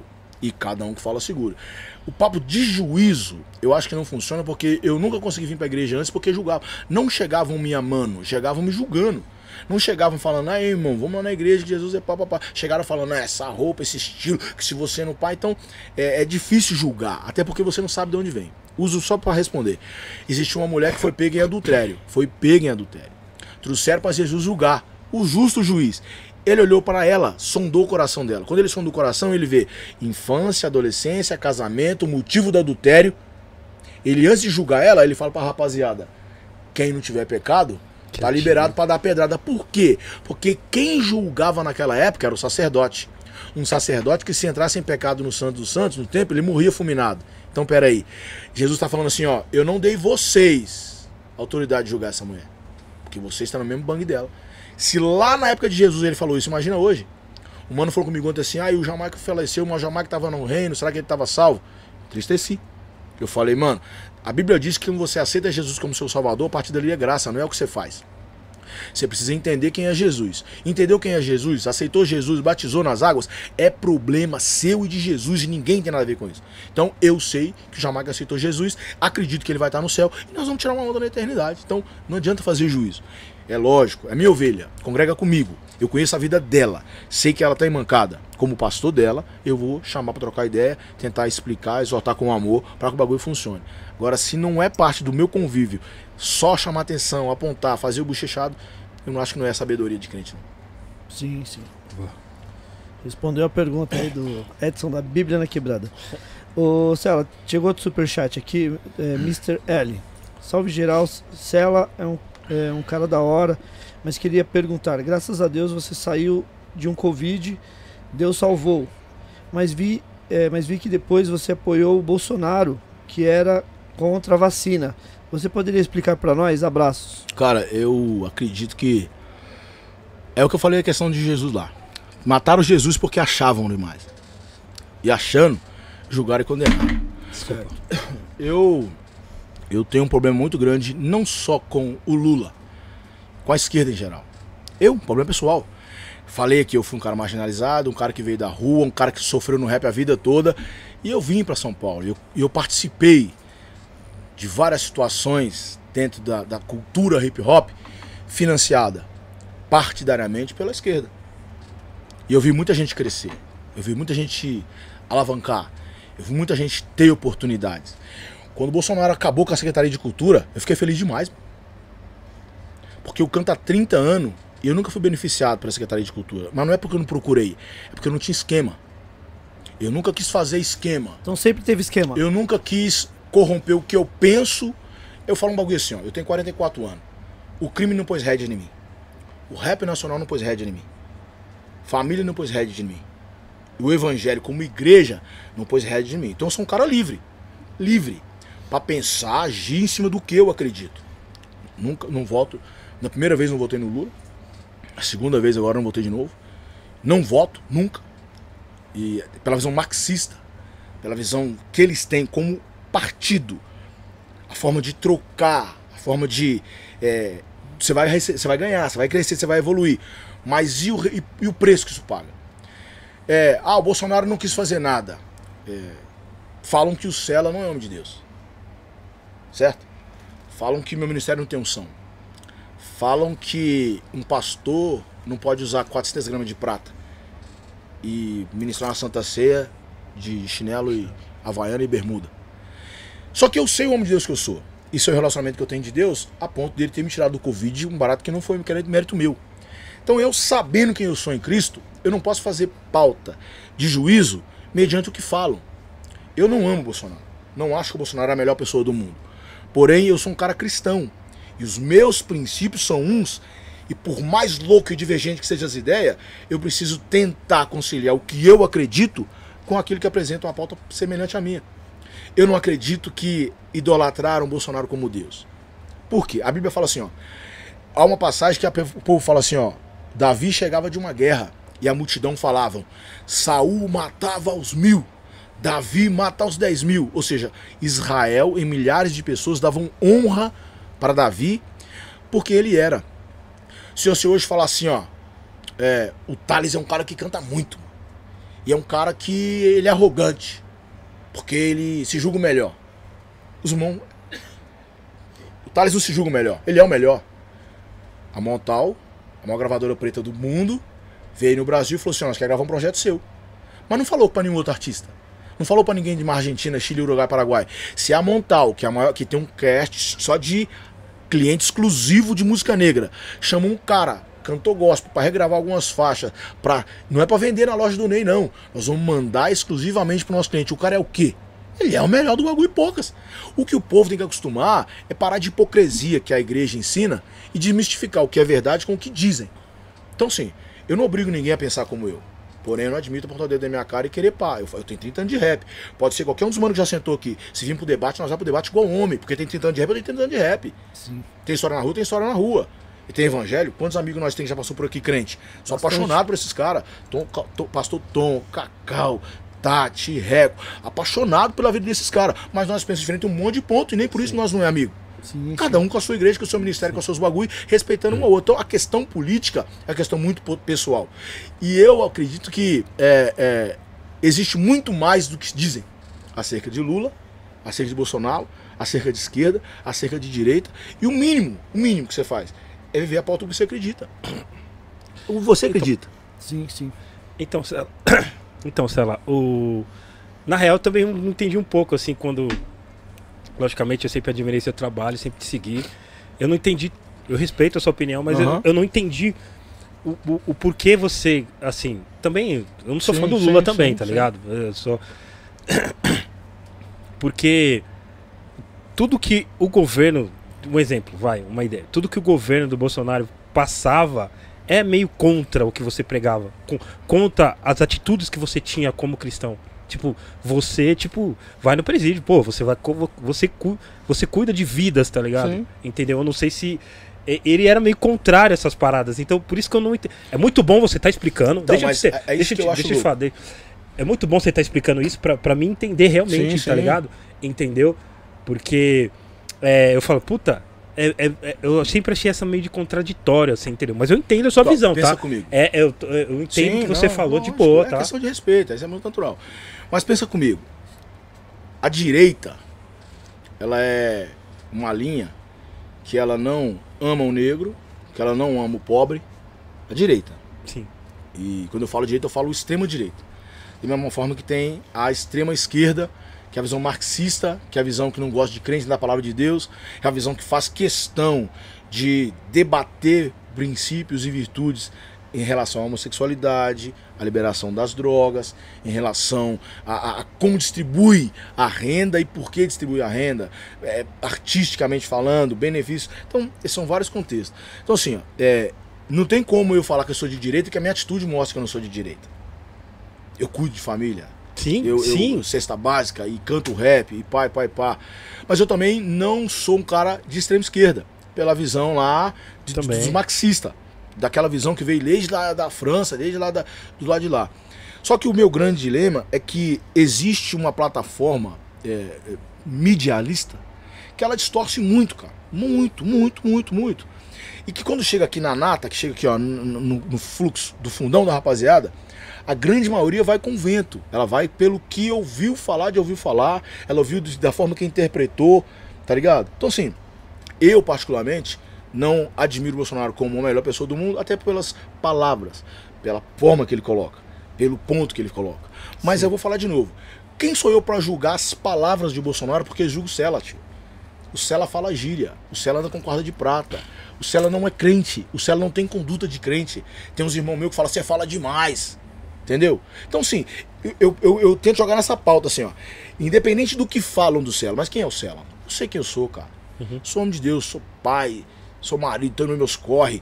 Eu vivo de verdade, mas falam de mim de um. um- um- nós estava agora lá no, no Goiânia, o cara falou comigo, Sela, eu não entendo porque que falam tão mal de você aqui em Goiás. Aí eu tô lá em Brasília, os caras falam, mas os caras te quebram nas quebradas e falam mal de você pra caramba. Então, é a mesma situação. Quando veio, sério? veio política, veio política, eu penso assim, ó, mano, eu não amo o Lula, não amo a visão de esquerda, eu não amo a forma que os caras trabalham, não tenho ele como inocente, não, eu, eu- a eleição não desceu, eu- eu- o, o- o carecão lá, é, é muita, é muita. Alexandre de Moraes, é muita situação em volta para mim dar voto, eu confiar. E por outro lado, é muito diz que me diz que em cima da situação, que quando você olha o emprego, quando você olha a condição da renda, quando você olha a, a influência do bagulho exterior, pô, mano, eu não sou um cara político, mas pega os, os- os- os primeiros meses do ano.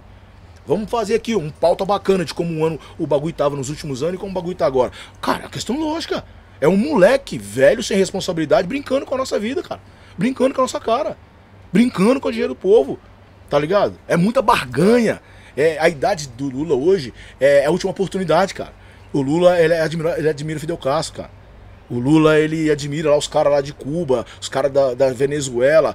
Mano, cara, o Lula, ele tá vivendo o ápice do seu sentimento, cara. Eu- É agora, é minha vez. E eu não posso fazer parte disso. Paralelo a isso, quem vinha pra bater de frente e já vinha apresentando bagulho, tirando a conversa fiada, porque fala até umas horas, tinha uma pauta, cara. E tinha um cara que cuidava da, da administrava a finança, tinha um cara ali. Entre erros e acertos, a minha situação é é, é contrária. Se- entendeu? Não é Entendi, questão de, entendi. opção, não é de amar, a questão é quem hoje tem uma cara pra bater de frente com ele. Independente da caminhada. Eu, eu entendi o que você falou. É porque assim, é, até explicando de novo, assim, é que você tem atitude de, assim, de um cara. De, assim, o modo de dizer, assim. Sim, sim. Você tem atitude de, uma, de, um, de um cara de esquerda. Mas Mas, não é- Não, é- assim, entendeu? mas é Porque você ajuda Então, a pessoa. Só que eu quero que você, Você assim, pensa na comunidade. Não, é só isso. A nossa visão hoje, eu particularmente hoje, Sim. eu tenho uma visão humanitária. O Sela não pensa no preto ou no branco, ele pensa no ser humano. Sim. Se ela sim. não pensa no preto ou no rico. seria isso. Então, então eu tenho uma visão humanitária. E tendo uma visão humanitária, o que eu prego e o que ensino é, é pautado na palavra. Então, assim, ó, eu não acredito que o Lula é a solução nem que o Bolsonaro é a solução.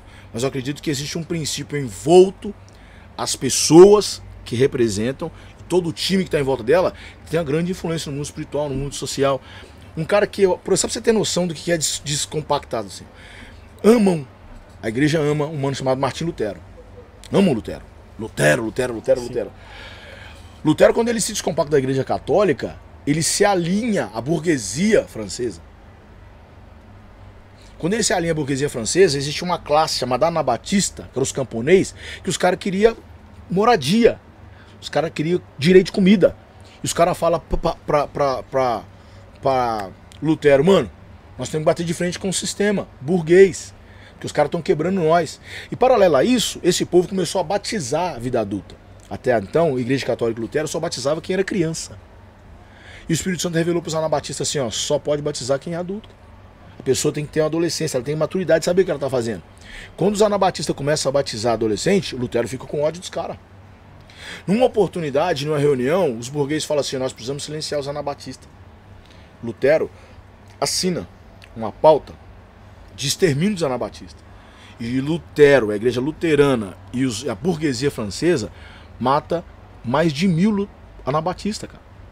Então, assim, ó, dizem por aí que Lutero é um cara bom, porque ele veio em nome É. da religião, mas não conhece a profundo os Sim. mil sangue derramados a- através da vida dele. Então é tudo questão de, de estudo mesmo, de pauta. E eu não sou um cara político. Eu sou Igual um cara. religião católica também. É, Um exemplo, vai. entendeu? Matou Um enfim, monte de milhões, gente na história. Um monte de gente. Um monte. Então, assim, o resumo, o resumo, o resumo. É, eu não sou a favor do Bolsonaro, nem acho ele um cara excepcional. É, não sou a favor do Lula, não acho o Lula um cara da hora. Eu só tenho uma visão hoje, como crente humanitário, que discorda muito, mas muito, da visão marxista que os caras carregam. Se você for lá no PTB, se for lá em alguns partidos e ler a pauta dos caras lá, a cartilha dos caras, os caras são. É, os caras são é, inspirados pela visão marxista. Tem um cara hoje nos Estados Unidos, que se não me de cabeça agora, que ele é conselheiro do Barack Obama e da Hillary Clinton. E tem um livro desse cara que fala sobre estratégia de esquerda, de domínio, de espaço, de conquista.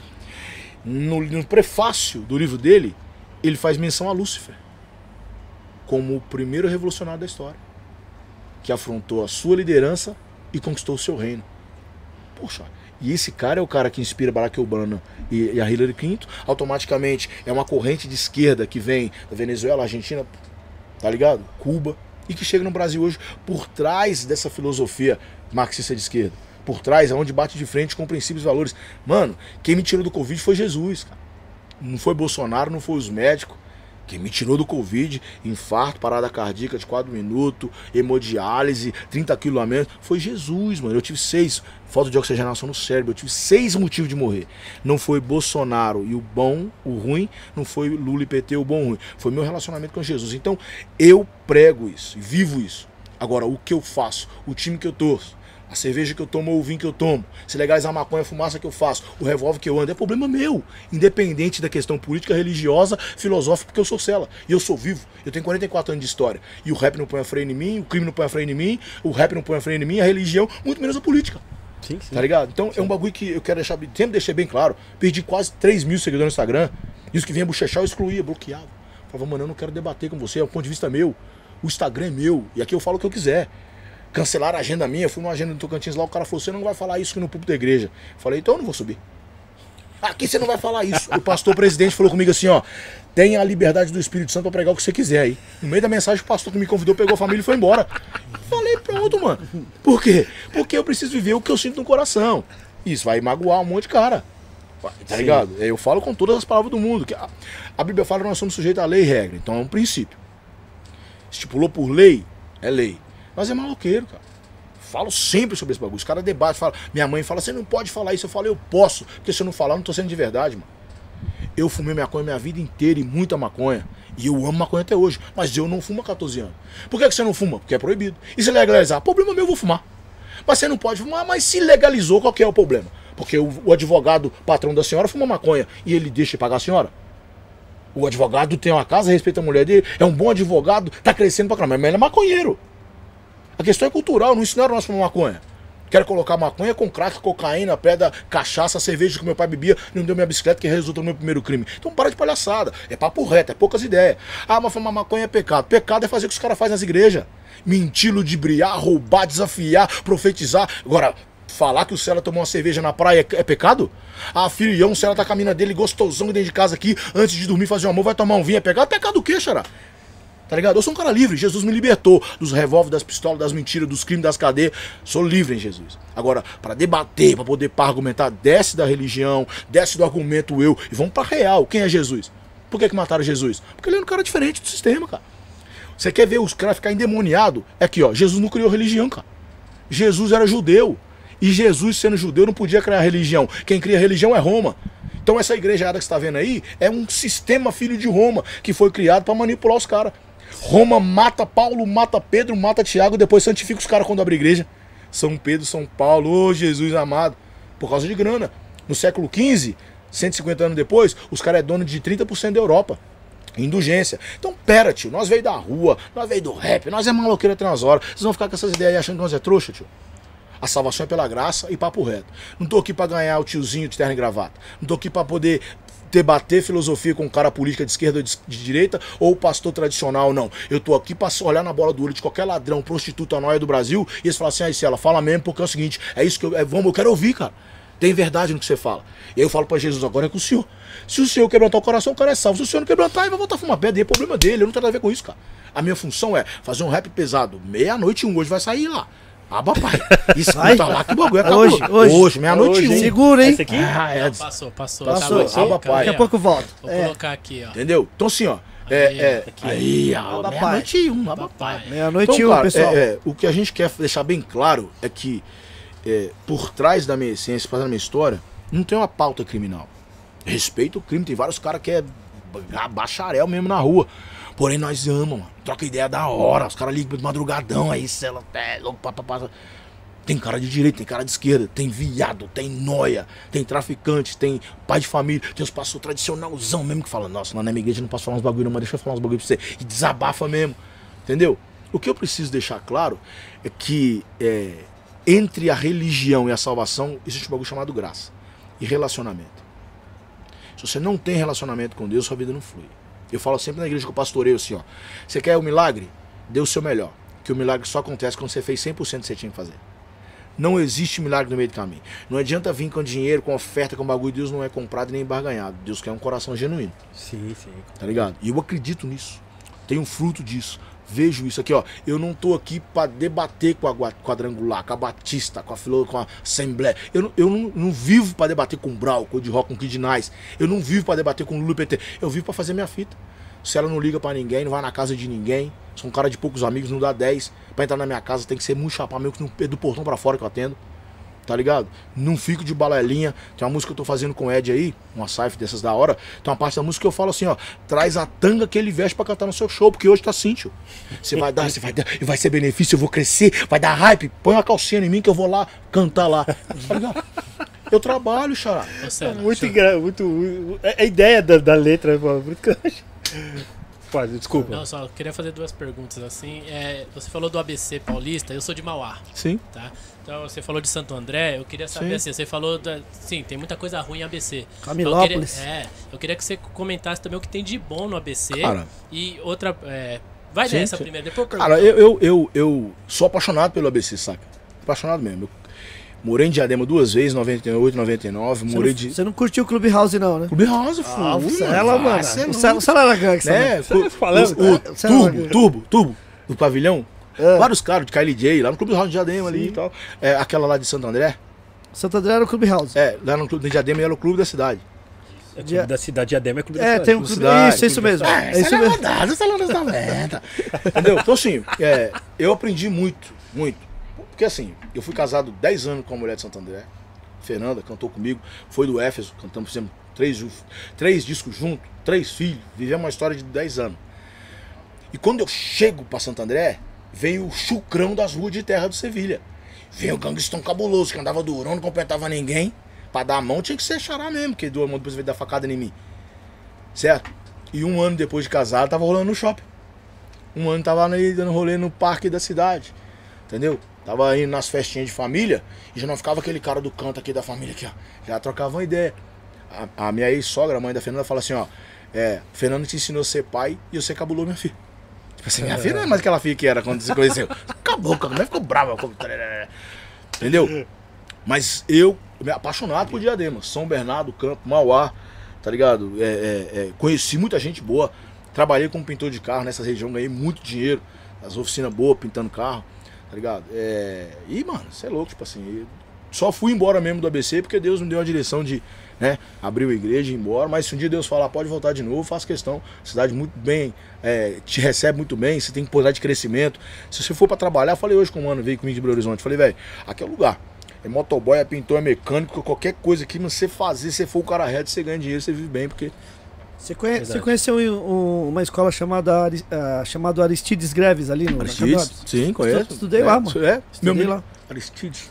Aris- Tinha o Garcia também, que era Sim, próximo sim, ali, sim. dois colégios ali. Sei, sei. Estudei sei, ali. é. Morei perto ali do Aristides também. Ô, Cela, é, mano, conta... Tem a segunda pergunta É, segunda, do, manda, manda. Desculpa, da, desculpa. da produção ali. Não, só pra já me emendar direto.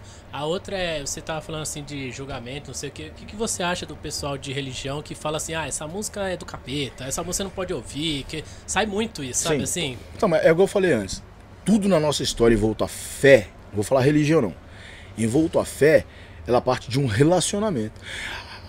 Várias músicas dos anos 70 que os caras dançavam nos bares era música gospel, cara.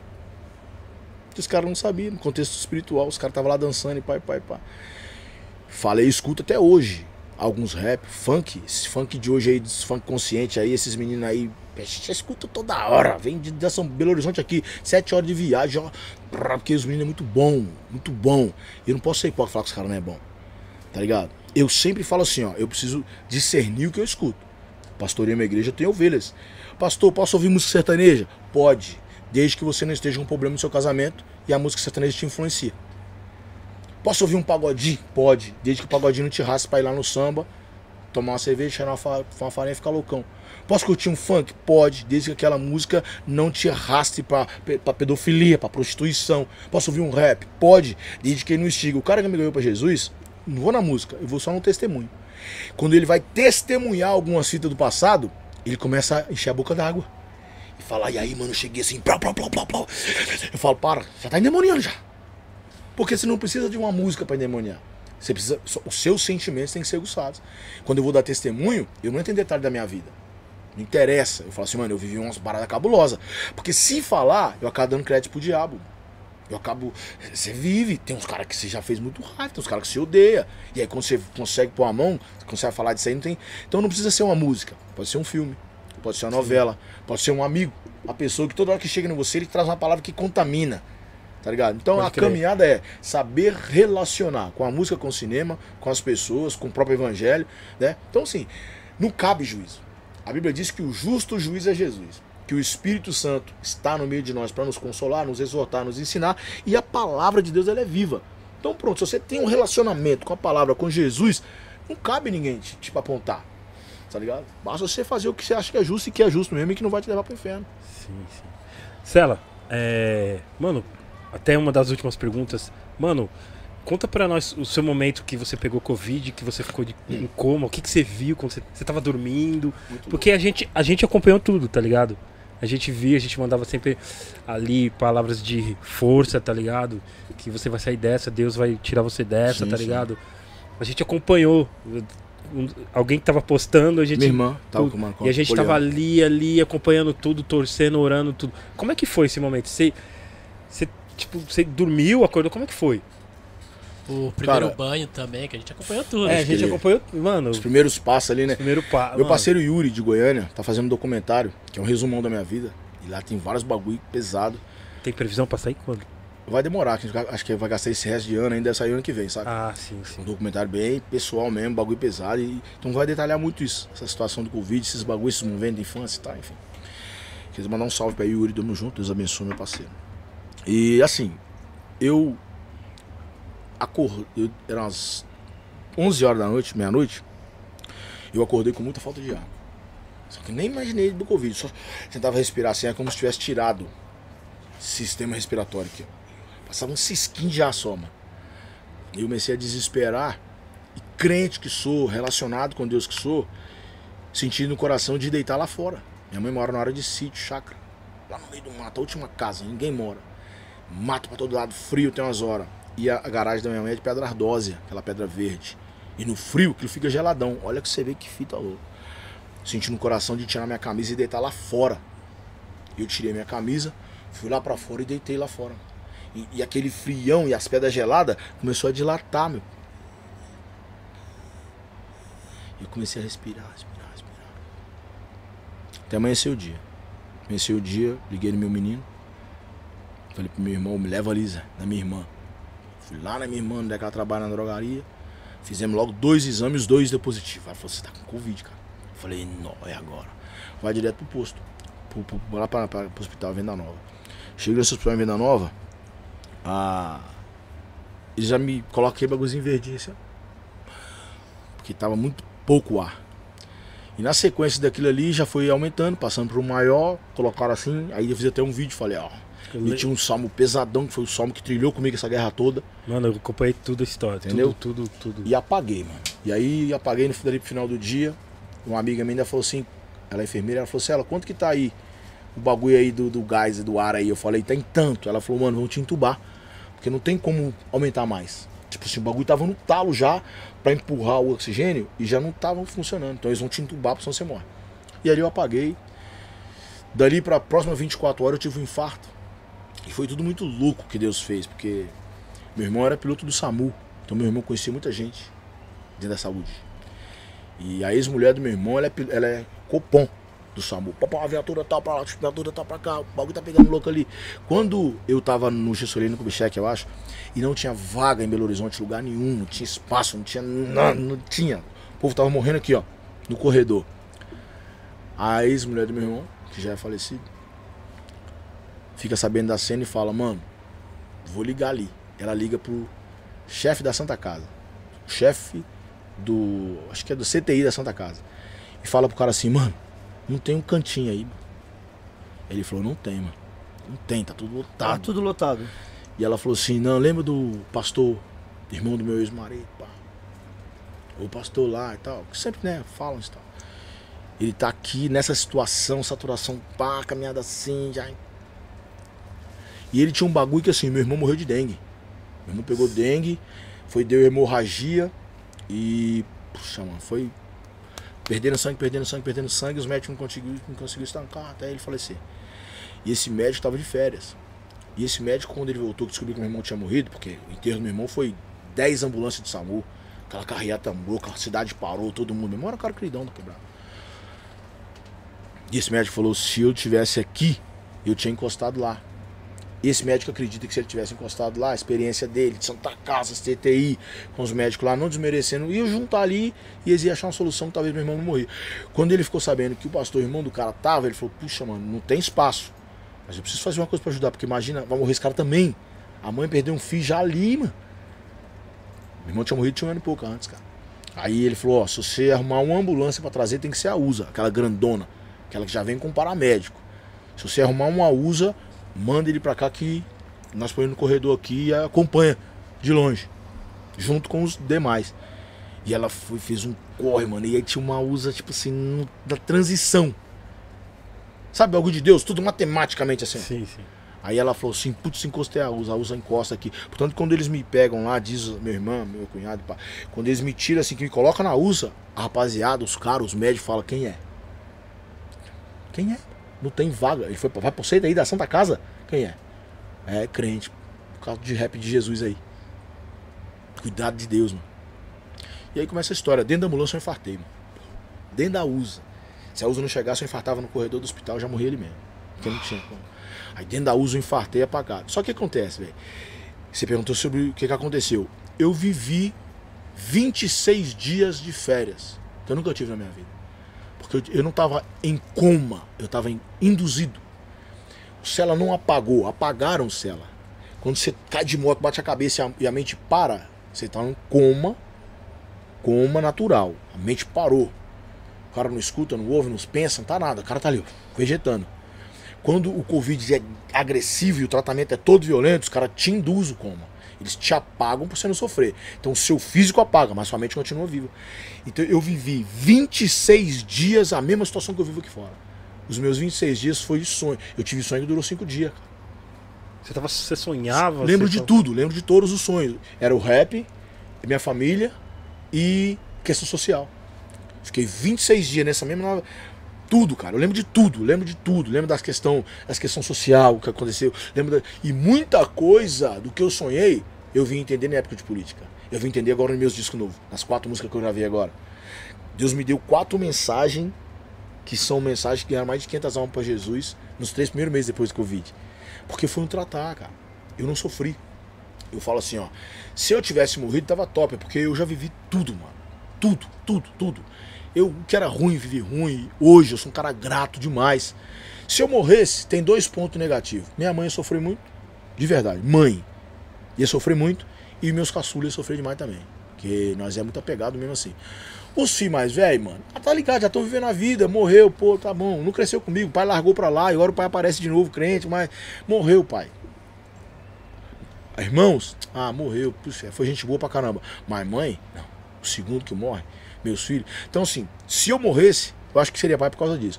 Mas por mim mesmo, não tem problema. Porque, tipo assim, eu tô em dia com Deus, cara. Eu tenho consciência que eu em dia com Deus. O meu ministério é fruto disso. A minha história é fruto disso aí. Entendeu? Então eu tenho paz nisso. Porém, os 26 dias que eu fiquei apagado, até o dia que eu acordei lá, Deus me deu direção de viver situações hoje com uma segurança que eu não tinha até ali. Lembra quando meu carro quebrou e Deus mostrou que ele Uhum. permitiu quebrar para tratar? O Covid foi a mesma coisa. Eu tinha uma insegurança de quem era o Cela. Eu tinha uma insegurança. O terno e a gravata da Assembleia colocava medo em mim. O dialeto, a hermenêutica de fulano de tal colocava medo em mim. Entendeu? O profeta que estica o dedo e revela o manto colocava dentro de mim. Os pastores que curavam e libertavam. Eu tinha sentimento, eu falava assim, mano, eu não sou crente, será, mano? Só que quando eu vivo o Covid, as experiências apagado e quando eu acordo e tudo que eu vivo, quando eu vi o Brasilzão junto num, num mangue só orando, eu tenho áudio de cadeia de Portugal. Os caras fazendo culto dentro da cela orando pela minha vida, porque conheceram as mensagens de cadeia lá em Portugal, que é da obra que a gente faz aqui. E os caras mandando um áudio, Deus, ele não pode morrer. As cadeias de os presídios, os presos do país precisam desse pastor. Tá entendendo o bagulho? Então assim, quando eu acordo com o Covid, que eu saio do Covid, que você sai, aprende a andar de novo, aprende a falar de novo, aprende a movimentar de novo. Até hoje tem dores, sequelas desses bagulho. Mas tem uma coisa que voltou diferente: a confiança no meu ministério. Quando eu comecei a sussurrar, velho, minha irmã falou comigo assim: Você quer falar alguma coisa? Até chora, esse bagulho é pesado. E eu falei: Avisa lá que eu voltei, cara. Que louco, mano. Falei, avisa lá que eu voltei, mano. Avisa lá que eu voltei, mano. E a igrejinha? A igrejinha tá lá, mano. 50, 100 cesta básica. Todo mundo orando por você. Entendeu? Eu falei, avisa lá que eu voltei, mano. Aqui, ó. Só que agora eu não volto com medo. Eu não volto com dúvida. O Vale da Sombra da Morte é nós, cara. Dá um passo que eu dou dois com você, é nós. E eu vivo isso. E eu tô aqui hoje pra isso. Foi difícil esses últimos dias, Jesus. Só, só sentou naquele banco ali, nego, pá do rap, mano. E nós não é pá do rap, nós é crente, cara. Que faz umas rimas ali, faz uns bagulho lá. Mas a estadia que hoje, o diálogo, as ideias, o resumo de tudo, não é pra vangloriar rap, não é pra vangloriar política, não é pra vangloriar crime, não é pra vangloriar religião. É pra deixar bem claro que aonde tem um relacionamento, Jesus age, mano. Seja no maloqueiro, barba branca de 400 cordas de prata, que ora e age, Deus faz, entendeu? E são pessoas que estão sendo abençoadas. Eu quero que as pessoas que assistem isso aqui falem, mano, se eu tiver um relacionamento com Deus, o bagulho vai ir além. E vai. O diabo não tem força, cara. O diabo é um cara derrotado, ele não tem autoridade, ele trabalha com legalidade. Se você conhece a palavra e dá a mão para Jesus e anda com Jesus, o diabo perde a força. A Bíblia fala assim, ó, e resistiu o diabo, e ele fugirá de vós. Não tem mensagem que Jesus fala, se você viu o diabo, esconde até eu chegar. Jesus não fala isso. Jesus fala, tá na caminhada, viu o diabo, resiste ele. Fala mais, não joga a pérola pra porco. Não quer te ouvir? Se lasque pra lá, tio. Pra pouco você dá lavagem. E fala mais, se você chegar numa cidade, numa quebrada, em um lugar, pra pregar o evangelho e não quiser te ouvir, bate a poeira, vira as costas e vai embora. Eu conheço Jesus, eu conheço Bíblia. E ele fala isso, é relacionamento. Qualquer mano, Brasil, planeta, que nós aqui, que ouvir essa ideia e entender que além do rap, além da rima, além da história, além de tudo, existe relacionamento de Jesus e salvação, acabou, cara. Você vai ser um outro cela. Eu tava na cadeia pra finalizar a ideia. O cara, a polícia falou, por que, que seu nome é Cela? Você não vai pregar com esse nome aqui. Vai ser Maurílio. Eu falei, não, meu nome é Cela, porque no rap antigamente era Ice Black. E foi amadurecendo, eu falei, ah, papo de Ice Black nada, agora vai ser qual, vai ser qual. E aí eu escolhi Cela. E Cela significa capacidade, esperança, liberdade e atitude. Eu nunca puxei cadeia. 40 anos de. Ah, nunca puxei cadeia. Eu tenho um filho que tá desaparecido há oito meses. A vida toda eu falei pra ele, mano, você não é do crime, você não nasceu pro crime, sua caminhada é SSS. Sou ladrão, eu tenho uma música chamada Jogar com a Vida. Que eu troquei uma ideia com ele um dia, ele falou, aqui é eu, você me respeita, que agora eu sou o crime. Eu falei, tá suave. Fui orar e Deus falou comigo, se inscreve aí. Eu escrevi Jogar com a Vida. Falei pro meu filho, toma a letra. Deus falou que você tá jogando com a sua vida. O preço foi pago, mas quem pilota a vida é você. O preço foi pago. Você é um cara pra vencer, pra ser pá. Mas quem pilota o bagulho é você. Então eu falo a mesma coisa aqui. Jesus morreu na cruz do Calvário por nós. E é por nós mesmo. Qualquer um. Mas depende do relacionamento do que você pilota, entendeu? Eu aprendi com o Covid que Deus me mostrou. Deus permitiu isso acontecer pra mim entender assim, ó. Você não tá sozinho não, chá. É nós e pode ir, pode falar que eu assino e sustento. Então, falo mesmo. E se quiser uns apóstolos chamar pra trocar ideia, chama, uns repão. Pode... Porque é Jesus, mano. Não tem nada, nem mais nem menos. Sim, é relacionamento com Jesus e, e ele que assume os depois, porque ele que é Deus, né? Ô, Cela, o Tom Calvário Grande, Cela. oficial é, mandou uma mensagem aqui. Celão voltou com três pulmão do Covid. Fizemos, de- fizemos 18 agendas aqui no, em Santa Catarina, Rio Foi. Grande do Sul, mês passado. E eu perdi a voz na décima apresentação. O Cela segurou na alta até a Amém. última. Esse, malu, esse, esse, é, esse maloca tem muito chão ainda. Amém. Glorifica a Deus pela vida de Tom Calvário, o irmão mesmo. É, eu falo já. Dois caras que eu vou falar agora aqui que. Tom Calvário e Israel Rap. Pra mim, é os caras que vão pilotar a voz daqui pra frente. Porque vai indo, não vai ficando velho, vai freando, né? Deus vai levantando outros. Só que esses caras, eles não têm só rap, eles têm palavra também. Eles não têm só rap, eles têm ministrações, têm relacionamento. Então, Tom Calvário, Israel Rap, tipo assim, de voz, né? Que você agora fala assim, os caras que pra mim, se continuar mergulhando e crescendo na palavra, confiando em Jesus, daqui a pouco eu e o Tiagana vai já, né? já parando um pouquinho, isso me pilotar aí. Porque o reino de Deus não perde, cara. E esses caras aí, glorifica Deus pela vida deles. Os caras é zica, benção. Crente. Legal, legal. Crente. Não é igual eu não, o cara é crente. Ô, Cela, teve uma época que eu ia muito pra Belo Horizonte gravar lá. E eu, e eu ia embaixo de um viaduto que tinha uma cena muito legal. Santa lá. Teresa. Como é que tá a cena hoje? Isso faz um tempo, faz mais de Cara, sete anos isso. É, é, é, os manos, né, que faz os freestyle, dos, É, dos, né, dos- das batalhas de rima. Cara, é um bagulho. Eu, eu falo assim, eu não sou dessa. Eu vi que o Dinais falando uns bagulho que é totalmente. Eu sou de pensar, escrever e assumir o que eu falei ali. E tem uns bagulhozinhos que no freestyle ali que já vão ah, nós não tem essa paciência de responder na rima, não. então eu nunca fui de pá de rimar, né? Nós sempre foi de pá mesmo, mas eu respeito. É igual eu falei a questão do trap e do funk. Eu acho que é uma vertente que veio pra dar uma empurrada. Se não fosse o, a batalha de rima global, que veio de lá de fora, né? E, e eu acho que nem o trap tinha essa força toda. Que a maioria dos caras. Tem um cara do Rio de Janeiro hoje que. É igual eu falo, eu sou crente, sou crente. Mas eu não posso ouvir o cara que arrepia, que é o Orochi. Eu acho que ele é terrível. Muito fora da caixa, muito bom. Fada lírica, métrica. Fala os bagulho louco. Mas ele assume os bagulho louco, que é a vida dele. Agora eu não posso desqualificar a qualidade artística dele pelo. Tá ligado? Conteúdo. Pelo que ele fala. Então assim. E ele veio um cara que veio de batalha, veio da cima. Então assim, é, muita gente em Belo Horizonte cresceu bastante por causa das batalhas. Inclusive o Jonga. Jonga também era Sim. um cara que rimava, né? Fazia os freestyle e tal. Então é, eu participei, abriram a porta pra mim, já cantei, eu acho que lá na, na, na festa dos caras umas três, quatro vezes, sabendo que eu era pastor, sabendo que eu era crente. Então, né, se os caras da batalha receberam nós pra pregar o evangelho, o mínimo que nós faz é abençoar e respeitar o espaço dos caras, que aí veio pra somar, né? Pô, legal, mano. Ô Cela, a gente tem o- o- os membros do Gringos Podcast. Agradecer a todos os membros aí. Seja membro do Gringos Podcast também. É, tem uma pergunta aqui do, do- de uma das membros, a Camila Ellen. Ela pergunta: de tudo que você já viveu, qual foi o momento mais difícil da, vida, da sua vida? Momento mais difícil da vida, velho. Eu, eu vou falar um bagulho aqui que é o seguinte. Depois que eu fiz 11 anos, eu percebi que meu pai e minha mãe não podiam fazer por mim o que eu precisava, que eu almejava, eu ergui as mangas e fui atrás. Do meu jeito. Quebrei a cara, quebrei até os 30 anos. Mas assumi. Assumi aqui, ó. Na disposição, nos bagulho, até meus 30. Com 30 eu conheço Jesus. E de quando eu conheço Jesus pra cá, o problema não é meu. Eu, eu não é meu, é Jesus. Então eu tenho andado com ele, ele tem honrado. Pra ser sincero mesmo, o momento mais difícil da minha vida, ela tá ali entre 7 e 9 anos de idade. Minha mãe, minha mãe vivia pra sustentar o casamento dela. Cuidar das coisas dela. Putz. Aquela atenção de que eu preciso ajudar meu marido, eu preciso cuidar dos meus meninos. E, e eu tô falando de 80 e pouco lá. Meu pai era ajudante de caminhão, o sonho dele era ter uma habilitação, nunca conseguia. Aquela frustração ali e tal, e um pouquinho que tinha, tomava e brigava, e quebra e pau, mãe, pai, e, e pega a vizinha, e macumba. Cresci com um monte de macumbaria dentro de casa. Minha mãe desenterrando pão, sapo, esses bagulho.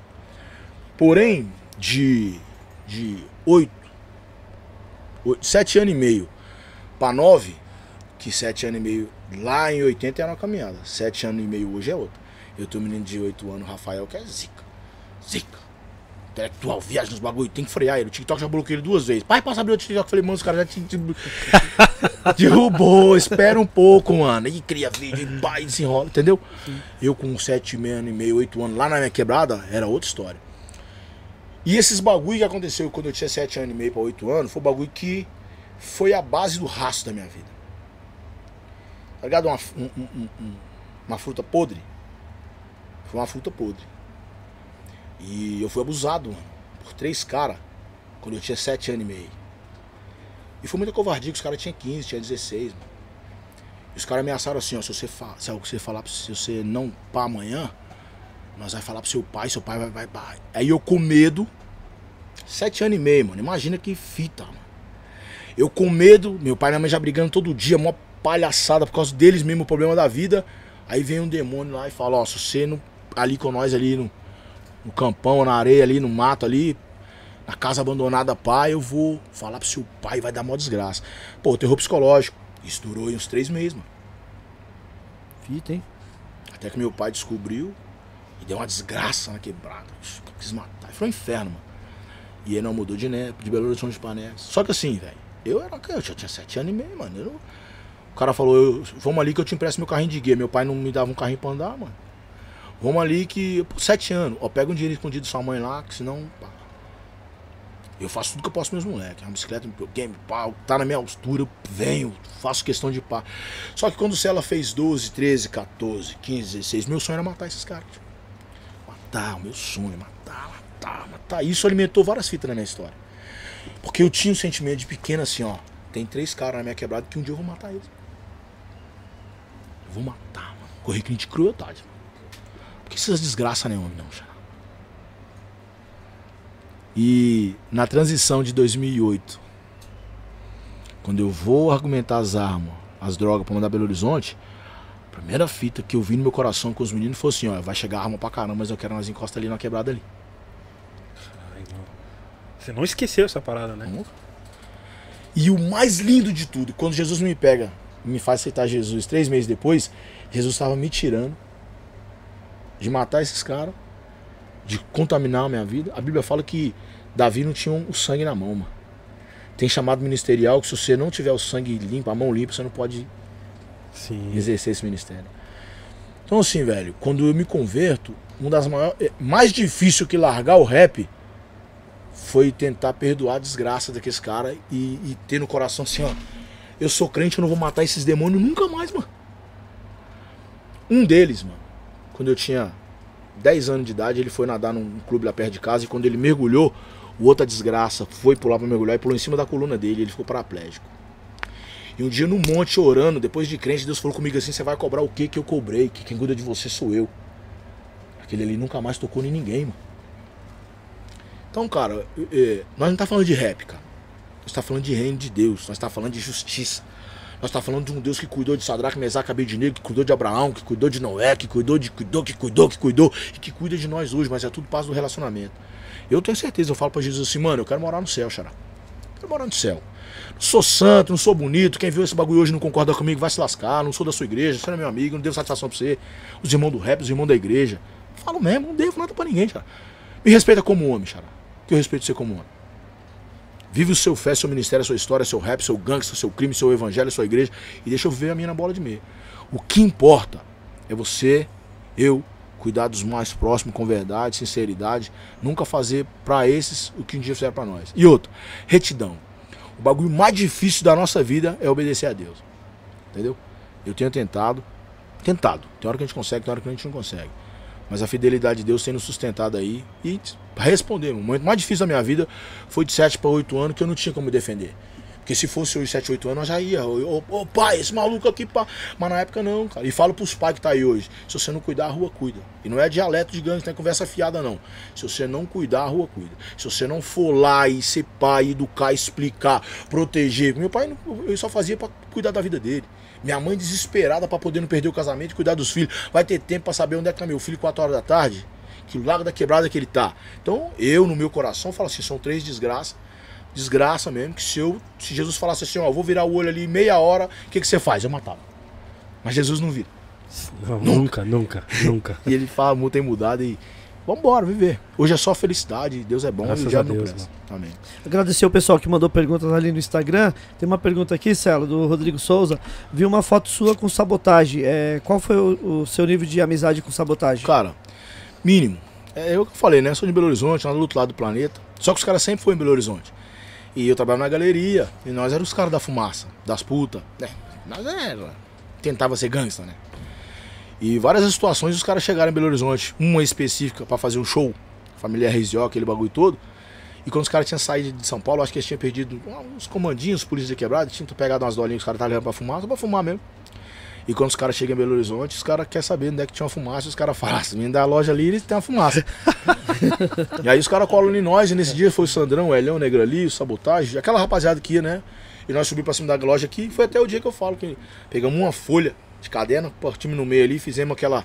Pilamos com dedão. Tora. Aquela dedão mesmo, 10 caras. Era uma bomba. Pá, aquela fumaçona, meu irmão tava lá embaixo, os caras de Neves tinham vindo pra poder. RZO tá aí, os caras vendo, tá pegando fogo a loja, tá saindo fumaça de, de trás da, da, da, da placa ali, ó. Que tanto de fumaça. Então o relacionamento foi mínimo, cara. Foi a oportunidade de ouvir, fumar um baseado junto, ouvir as ideias dos caras, se inspirar nos caras, porque. É igual eu falo, mano, eu sou fruto do rap, cara. Fruto do rap, fruto do evangelho, saca? É da hora, eu amo esses caras aí, respeito eles. É, mesmo que não é crente, cada um no seu lado gangster de ser e da hora. Acho que é igual eu falei antes. O coração tá bem, mete marcha e é tudo no seu nome. Cada um assume o seu B.O. Legal, antes de da gente finalizar, ô Celo, deixa eu te falar, o, você sempre foi empreendedor, né? Hoje em dia você tem, você tem a, a sua marca também, você vende é, os bonés. O É. que, que, que você tem, assim, do- dos Então, produtos do Celo? A gente não faz mais CD e DVD, é tudo plataforma digital. Sim. Então pelo Instagram lá, arroba CelaFs oficial, né? Delano oficial, Facebook, o Zap, o Zap é liberado, qualquer um chama, trocar ideia a qualquer hora. Sim. Então eu tenho uma marca chamada Terra Qual Fértil. que é o zap? O Zap 11 986 986 de novo 103. Facinho. DDD 11, né? Que eu uso de São Paulo, que é o mais pá. Sim. 986 986 103. Chamou lá, é nós mesmo. Hora, troca ideias, expulsa demanda Envia pra todo o Brasil. qualquer lugar. Legal. Então tem uma marca chamada Terra Fértil, não é uma marcona, não tem aquele bagulho todo. Tem as, os agasalhos, né? Fala ali nos mano ali, só faz seis. Quando seis mano pede, nós faz mano entregar. Sim. Os boné, quero que deixar um salve pro meu amigo aí, né? O César lá, Manos Caps. Manos Cap. parceiro da César gente também. sempre me honrou. Quando eu saí do Covid, não é pra dar glória pra homem, não. Ele é um cara que não faz por isso. Mas a Bíblia fala que a gente tem que dar honra a quem é digno de honra. Quando eu saí do Covid que eu pisei aqui, ele mandou logo 150 e falou assim: ó, uma benção aí pra você se levantar. Pô, Puta, que da hora. ação social, boné da igreja, ação social, os irmãos comprou, né? Tem os manos de Brasília, o Stein Estia, que é um cara que faz uns Pode corre crer, lá, conhece esse né? O WX, os mano que é benção mesmo, faz parte da nossa história. O Stein, depois de muitos anos, a gente nem trocava muita ideia, já por causa das caminhadinhas, ele me procurou, falou assim, ó, tem uma oferta aqui, mano, sei que você vive da música aí, tá na cama aí. Tá... Então são detalhes, assim, que faz a diferença. O Marquinhos da Smurf, parceiraço Grande também. Marquinhos né? também, conheço. Então, cara, eu louvo a Deus pela vida dessa rapaziada aí. Desde já, já louvar a Deus aí pelos irmãos que sempre, que, que, que igual eu falei, nós não faz show, mas nós temos um projeto chamado No Foco da Cruz. Há É 10 você- anos. É você e mais quem? É eu e meus parceiros. Vocês É igual eu falo, ó, parceiros? hoje eu trouxe um menino aí que era da quebrada, tá começando a andar comigo, um cara talentoso, tá com o pessoal. E eu falei pra ele, o que eu posso fazer é te, é te gerar vida. Vamos comigo em São Paulo? Vamos ali do carro, vamos lá conhecer os caras, vamos pá. Chega aí, varão de guerra. Cola. E então ele tá aqui hoje pode sair, pra gente poder Pa- ter um parece na. TV de plasma aí. ó. Olha lá, mostra a cara ali, Salva Rosa Neves. Aí, tamo junto. Amém? Tá aí também meu DJ Lúcio, parceirão homem de Deus, Cola, que me acompanha Brasil afora. Cola, sempre DJ ajudando. Lúcio, tá em todos Mais os rolês esse DJ Lúcio aí, meu. Mais ministro do meu coração, como homem de Deus, né? Benção demais, brigadão, tamo junto. Então assim, esse projeto no Foco da Cruz, ele já diz tudo, é no Foco da Cruz. A gente pega desde uma biqueira, casa de recuperação à cadeia, as igrejonas, linda, maravilhosa de LED. Desde que respeite. Eu não uso tênis há mais ou menos cinco meses. E eu acho da hora, que você chega nas igrejas cabulosas, os caras falam. Preguei na igreja lá do, do, do- lá do. Esqueci agora o nome dos caras. Os caras grandão desse aí lá de Santa Catarina. os maiores de todos que tá tendo aí. O pastor olhou pra mim e o irmão falou assim: Pastor, vai ser um culto normal? Ele falou assim: Olha pro céu e vê se vai ser culto normal. Tem como ser culto normal, não? Olha a sandália de Abraão que o cara tá usando, olha a barba de Abraão que o cara tá usando. Mas deixa Deus te usar. E foi muito louco. Ele falou assim: Faz só uma saudação que eu vou pregar. E na saudação, Deus começou a falar. Ele falou comigo assim: Mano, prega e faz o apelo. E eu achei muito louco, porque é uma igreja grande, os caras não deixam qualquer um pregar. Então, assim, é, essa no Fogo da Cruz a gente roda o Brasil inteiro. Né? A gente, o Tom falou aí, é, o ano inteiro, quatro, acho que já foi 15 estados, 16 estados, dezenas e dezenas de cidades, centenas e centenas de quebrados, milhares e milhares de loucos para Jesus. E assim, onde tem 10, 5, para nós é o nosso show, é o nosso momento, desde que entenda a palavra e seja salvo. Tá ligado? Então, Tom Calvário, Keke, tá ligado? O Bruno Mendes, vários manos, vários estados, vários parceiros que fazem as agendas, que cuida, que fecha. Eu quero louvar Deus pela vida desses caras aí, que o nome do Senhor seja glorificado, né? Pela vida desses caras aí, que suporte total essas ideias. Legal, mano. Amém. Eu É. vou, vou pro, pra gente tá finalizando, eu vou Sim. pro momento carteirada, só que esse vai ser diferente. eu gostaria que você falasse dessa foto aí, o que, que vai sair, o que, que vai acontecer, mano. Cara, é hoje, meia-noite e um, né? Todas as plataformas digital, lá no YouTube, o clipe oficial dela. Chama Aba Pai. E aqui, cara, eu tenho um, um bebezinho, chama Samuel, tem quatro meses. E ele- a mãe dele tava cuidando das coisas lá em casa, né, Gabriela? Um beijo. Nós te amo. E ela cuidando dos bagulho lá e o neném começou a chorar na sala. E eu sentado na mesa aqui cuidando das coisas e ele chorando mais alto, mais alto, mais alto. Ele me viu e eu, ah, pai, chegou uma hora que eu falei, Gabriela, e aí, mano? Pega ele aí. Ela, tô pondo roupa no varal. Falei, mano, vou ter que pegar.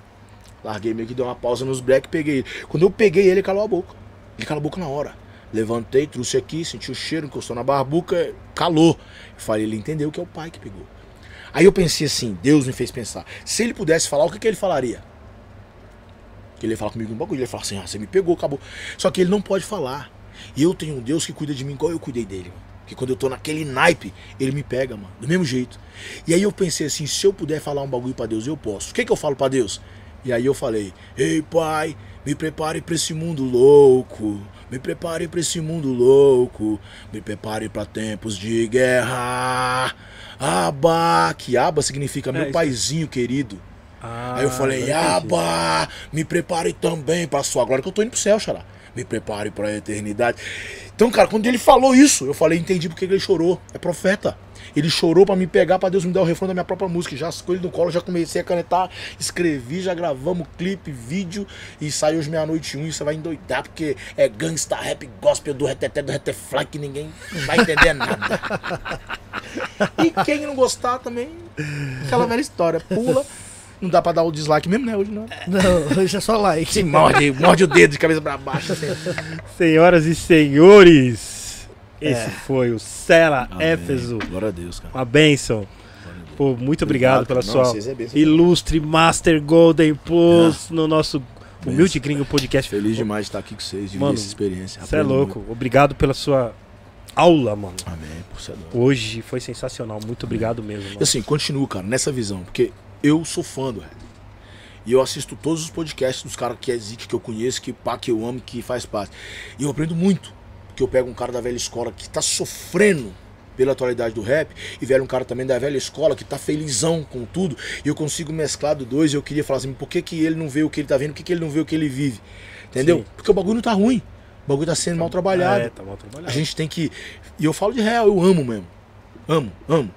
E vocês estão fazendo isso. Vocês não estão despertando só uma nova escola, só os meninos estão chegando. Estão pegando um cara de 44 anos, de 30 anos de rap, e através dos pensamentos dos artistas, dos poetas, dos filósofos que passam por aqui, a gente consegue se avaliar, se achar, dar uma nova condução. Então, é, o podcast de vocês tem Isso é hoje é direcionado não só a minha vida artisticamente, ministerialmente, mas também como vários outros irmãos aí, Brasil. Você é louco, mano. Muito obrigado. Tamo junto, pô. Muito obrigado. É, é, antes, antes, de finalizar, o Eric, tem o, a agenda aqui, produção, é isso? para mostrar aqui? A rede social dele que você vai pedir. Aí então tem a agenda aqui também, né? Tem agenda, você, tá. Deixa eu mostrar aqui. Aí você pode falar também que você vai. Amanhã você tem, tem então, evento, esse né? final de semana estamos aqui em São Paulo. Amanhã, amanhã nós estamos na Brasilândia.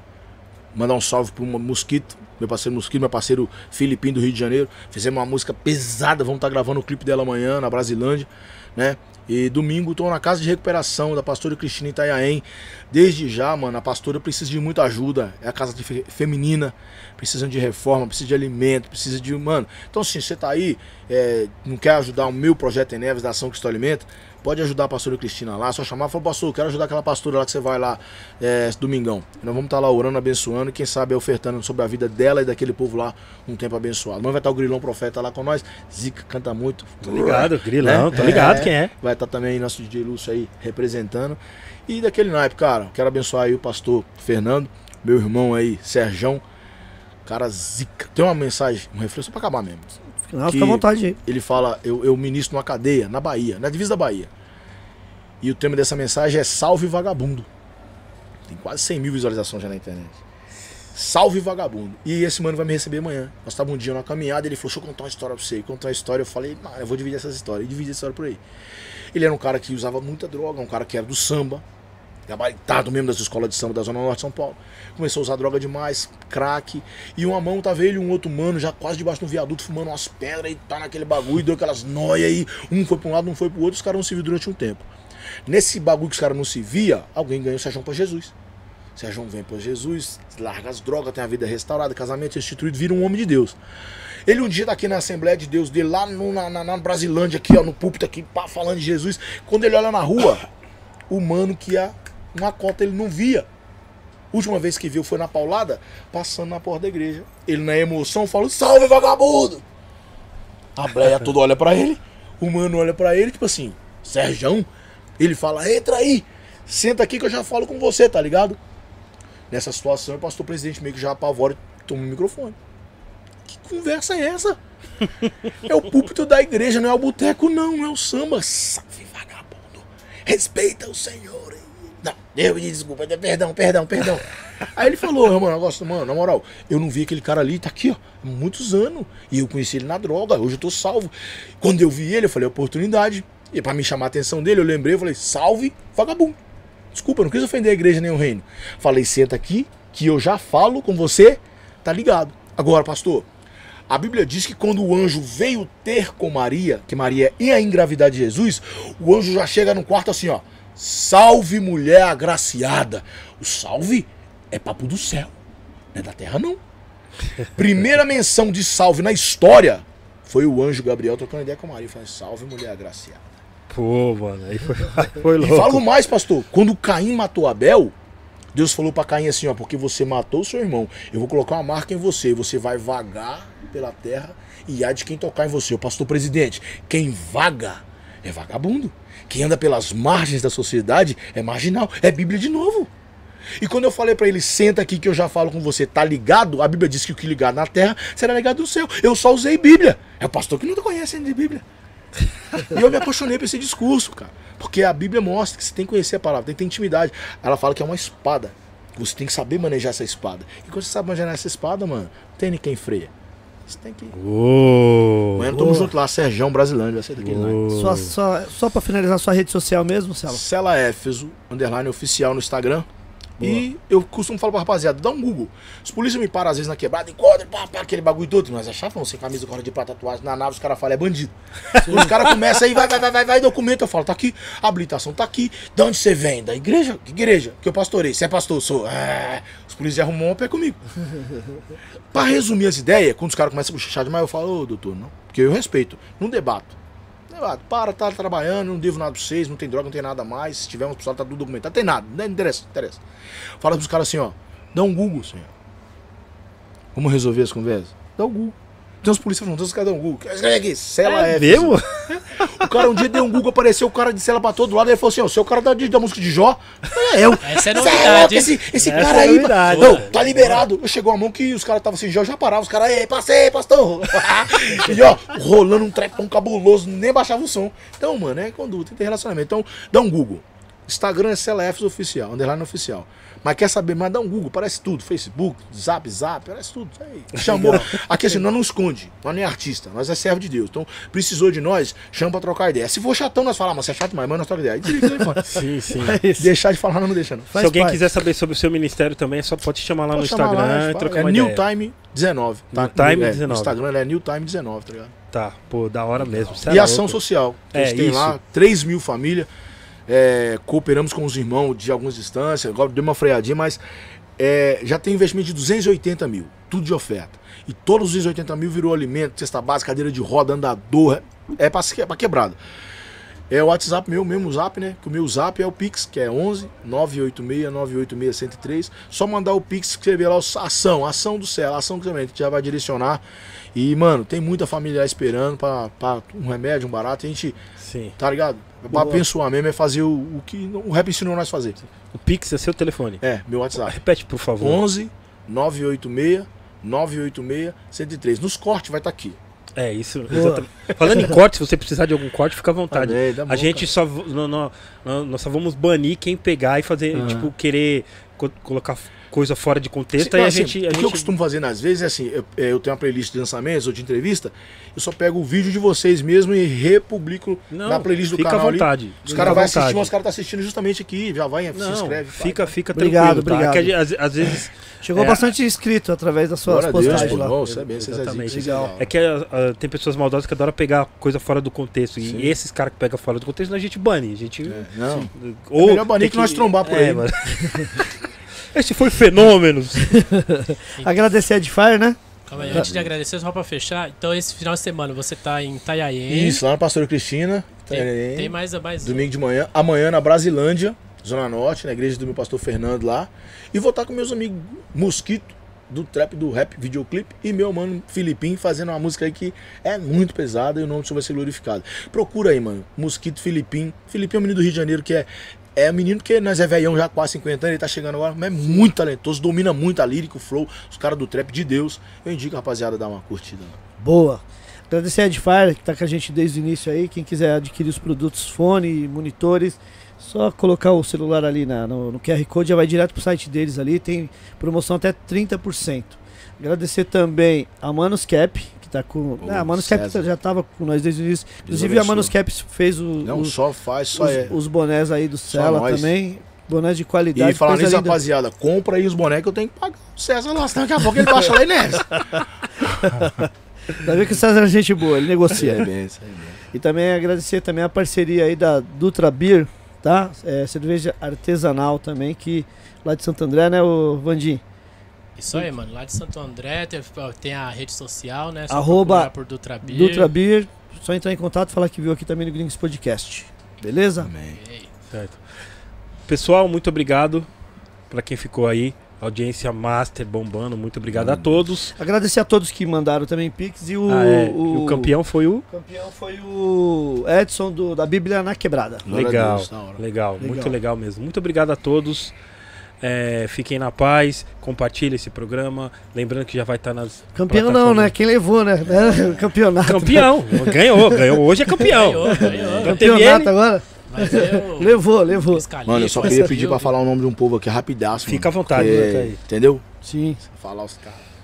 Pode falar. Salve aí, meu parceiro QQ, Bruno Mendes, VGE, Léo da Donai Joias, Tom Calvário, WebC, Yuri, Lohan, Michael, Rafael, DJ Lúcio, parceiro tá aqui, Danielzinho, Cadu, minha mulher Gabriela e todo mundo aí da New Time, da Ação que se alimenta. Louvado seja Deus pela vida de vocês. Obrigadão, família. Deus abençoe, rapaziada. Yeah, Obrigado é Amém. louco. Vocês é Amém. Obrigado, obrigado. Amém. Demais. Amém.